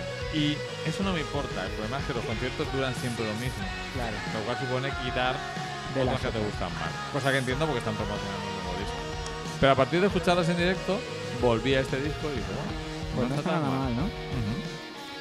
Ah, son outsiders ellos, ¿no? Son un poco, van, van al margen. Sí, pero a todo, mí ¿no? me sorprende. mm, Yo creo que en España tienen cierto éxito porque traerlos a Murcia a un concierto de bienvenida a la universidad y me dijeron que había gente de nuestra edad, pero que también había gente más joven. Y cuando estuve en Cardiff había una mezcla de padres con sus hijos y gente de veintitantos, treinta, fans, nuevos fans de esto. No es un grupo mayoritario, evidentemente, pero tampoco es un grupo maldito. Está en un punto medio que le permite todavía... eh, Hombre, yo creo que es que le hace- hacen un tipo de música que puede encajar con las nuevas generaciones. Sin, sin llegar a entrar en lo que es tremendamente comercial hoy en día, hacen una música que yo creo que para un chico que ahora tiene, por ejemplo, 20 años, es escuchable. Es decir, no es algo que le, le pones, por ejemplo, a Real Life, no lo va a escuchar, le, lo rechaza, ¿no? Y, y O le pones lo siguiente también. le pones lo siguiente y lo rechaza. Claro, pero, pero esto no, ¿no? Entonces, claro, al final, pues, enganches, son buenos. Ujú. Y no tenemos nada, nada más que decir con el- de ellos que son buenos. Bueno, tú sabes que es mi grupo favorito. Es tu grupo o sea que- preferido. Y, Bueno, ahora vamos, y ahora vamos con el que es mi favorito, ¿no? favorito y que eh, para mí es uno, está también entre mis grupos de cabecera y has traído una de mis canciones favoritas de Aja. Sí, esta es una canción que solo fue single en Japón. Ujú, De hecho, fue el cuarto single de su cuarto disco. Ya sabes que a mí me encanta el número 4, ¿no? Is of the sun, was of the moon. Es al este del sol, al oeste de la luna, ¿no? Que es un disco que, que yo recuerdo esta portada que estamos viendo aquí, ¿no?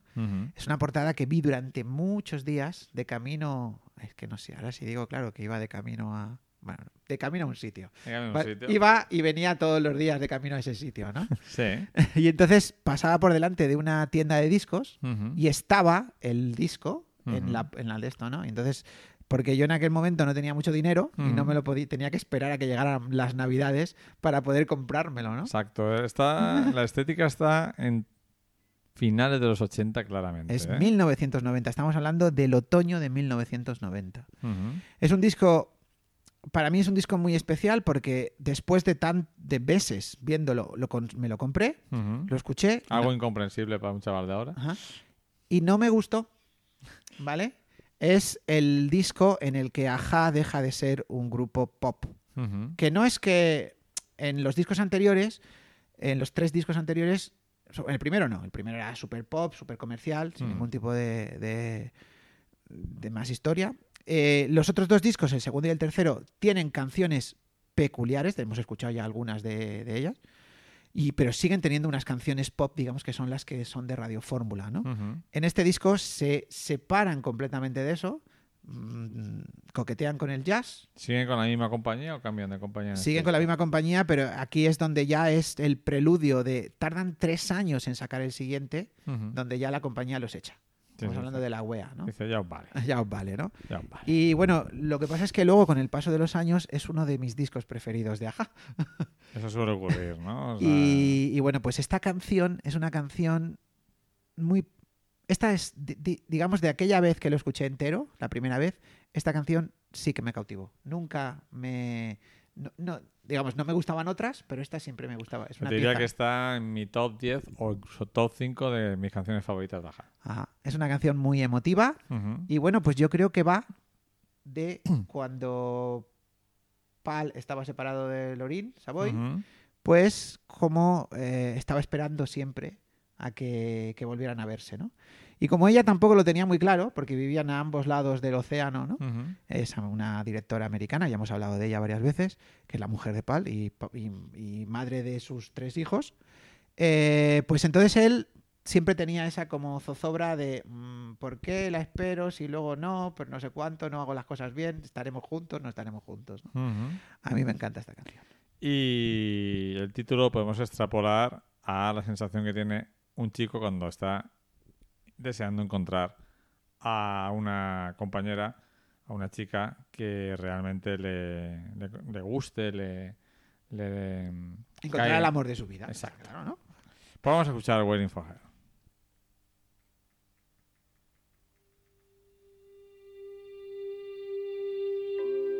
waiting for her. That's all I ever do, waiting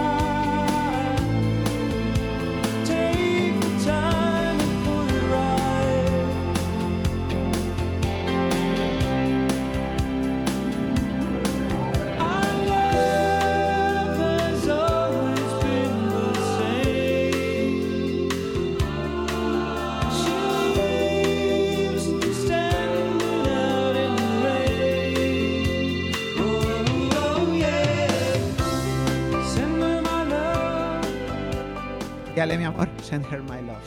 Al este del sol, al oeste de la luna. ¿Qué recuerdos? Pues sí, esto es puro comienzo de los 90, Total. puro comienzo de la vida universitaria, David. Eh, bueno, yo fui mucho más tarde. Ya, ya lo sé, pero, pero para mí, tú sabes que yo te iba contando cómo era mi vida en la universidad, Claro, claro, claro. para que te fueras preparando. ¿vale? Sí. Sí. Y bueno, fueron.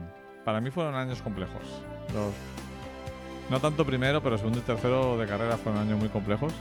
Y luego la cosa fue mejorando. Pero fueron complicadillos. Pero Ya, al mismo tiempo, años de formación, de formación, de, de- de curtirse. ¿Vale? Años de, pues eso, de ir poco a poco descubriendo el mundo y- Años de que llegara el satélite a la serie y todo empezara a irse a la mierda. Sí. La emisión vía satélite. Jamás he escuchado esta canción en directo, me, me gustaría, ¿no? Pero nunca la tocan, ¿no? Yo creo que la tienen un poquito olvidada, ¿no? Es una canción muy simple, pero para mí funciona. Perfectamente. Es perfecta, es lo que es, ¿no?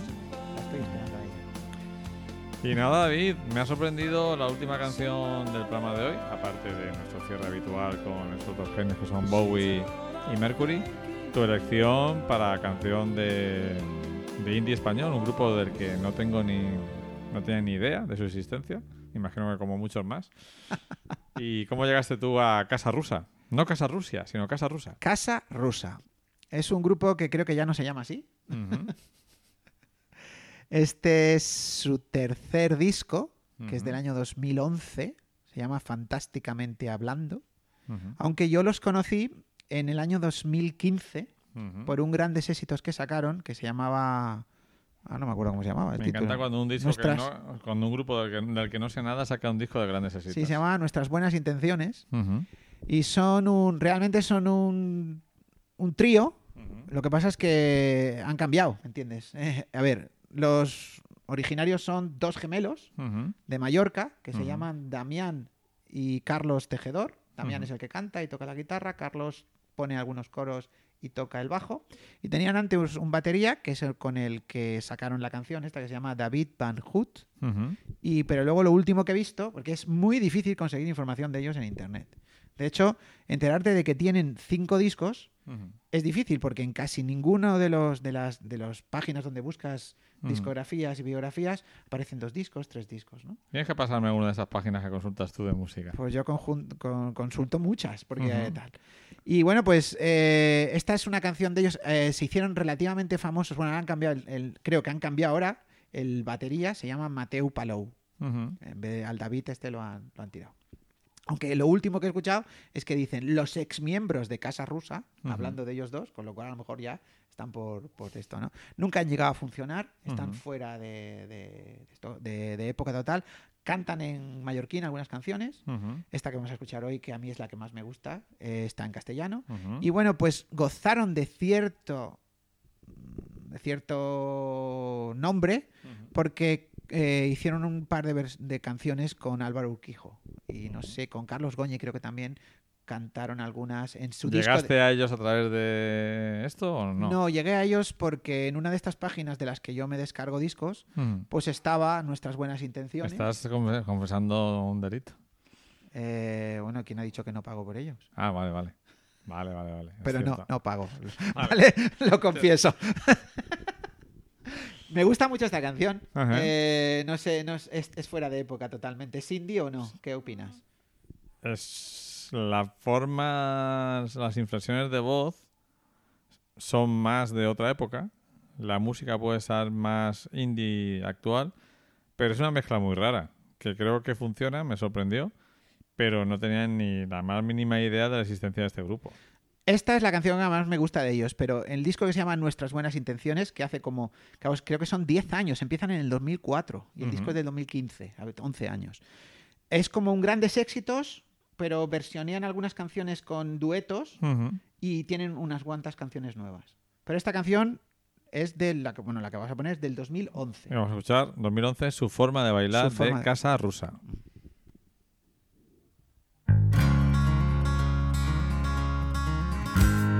Ahora que tú ya no estás, vuelvo solo a aquel sitio. Te juro, ya no parece el mismo lugar. He intentado explicar más de mil veces. Mis piernas nunca más van a temblar igual. Como cada sábado noche cuando íbamos a bailar. Tu forma de sonreír, tu paso siempre magistral. Ahora que tú ya no estás, vuelvo solo a aquel sitio.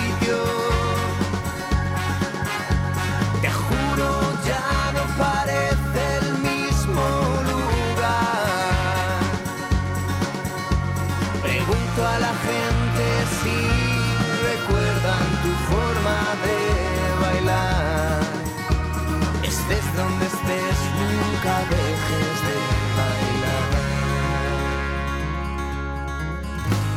El lunes era eterno, el martes tardaba en pasar. Y el resto de los días, pérdida de tiempo, amor. ¿Te acuerdas esto de I don't care if Monday's blue? ¿No te parece que esta es el tipo de música que haría lejos de allí si existiera hoy en día? Pues a lo mejor sí, por eso lo he traído, ¿no? Para conectar principio y final. Creo que nos ha salido un programa, mm, unas canciones de tono bastante nostálgico. ¿No lo crees? Sí, yo siempre, ya sabes. Yo vivo en un sueño ochentero. Allí me quedé. Y eso, David. ¿No te gusta el tiempo en el que vives? Eh, uf, a nivel artístico, poco.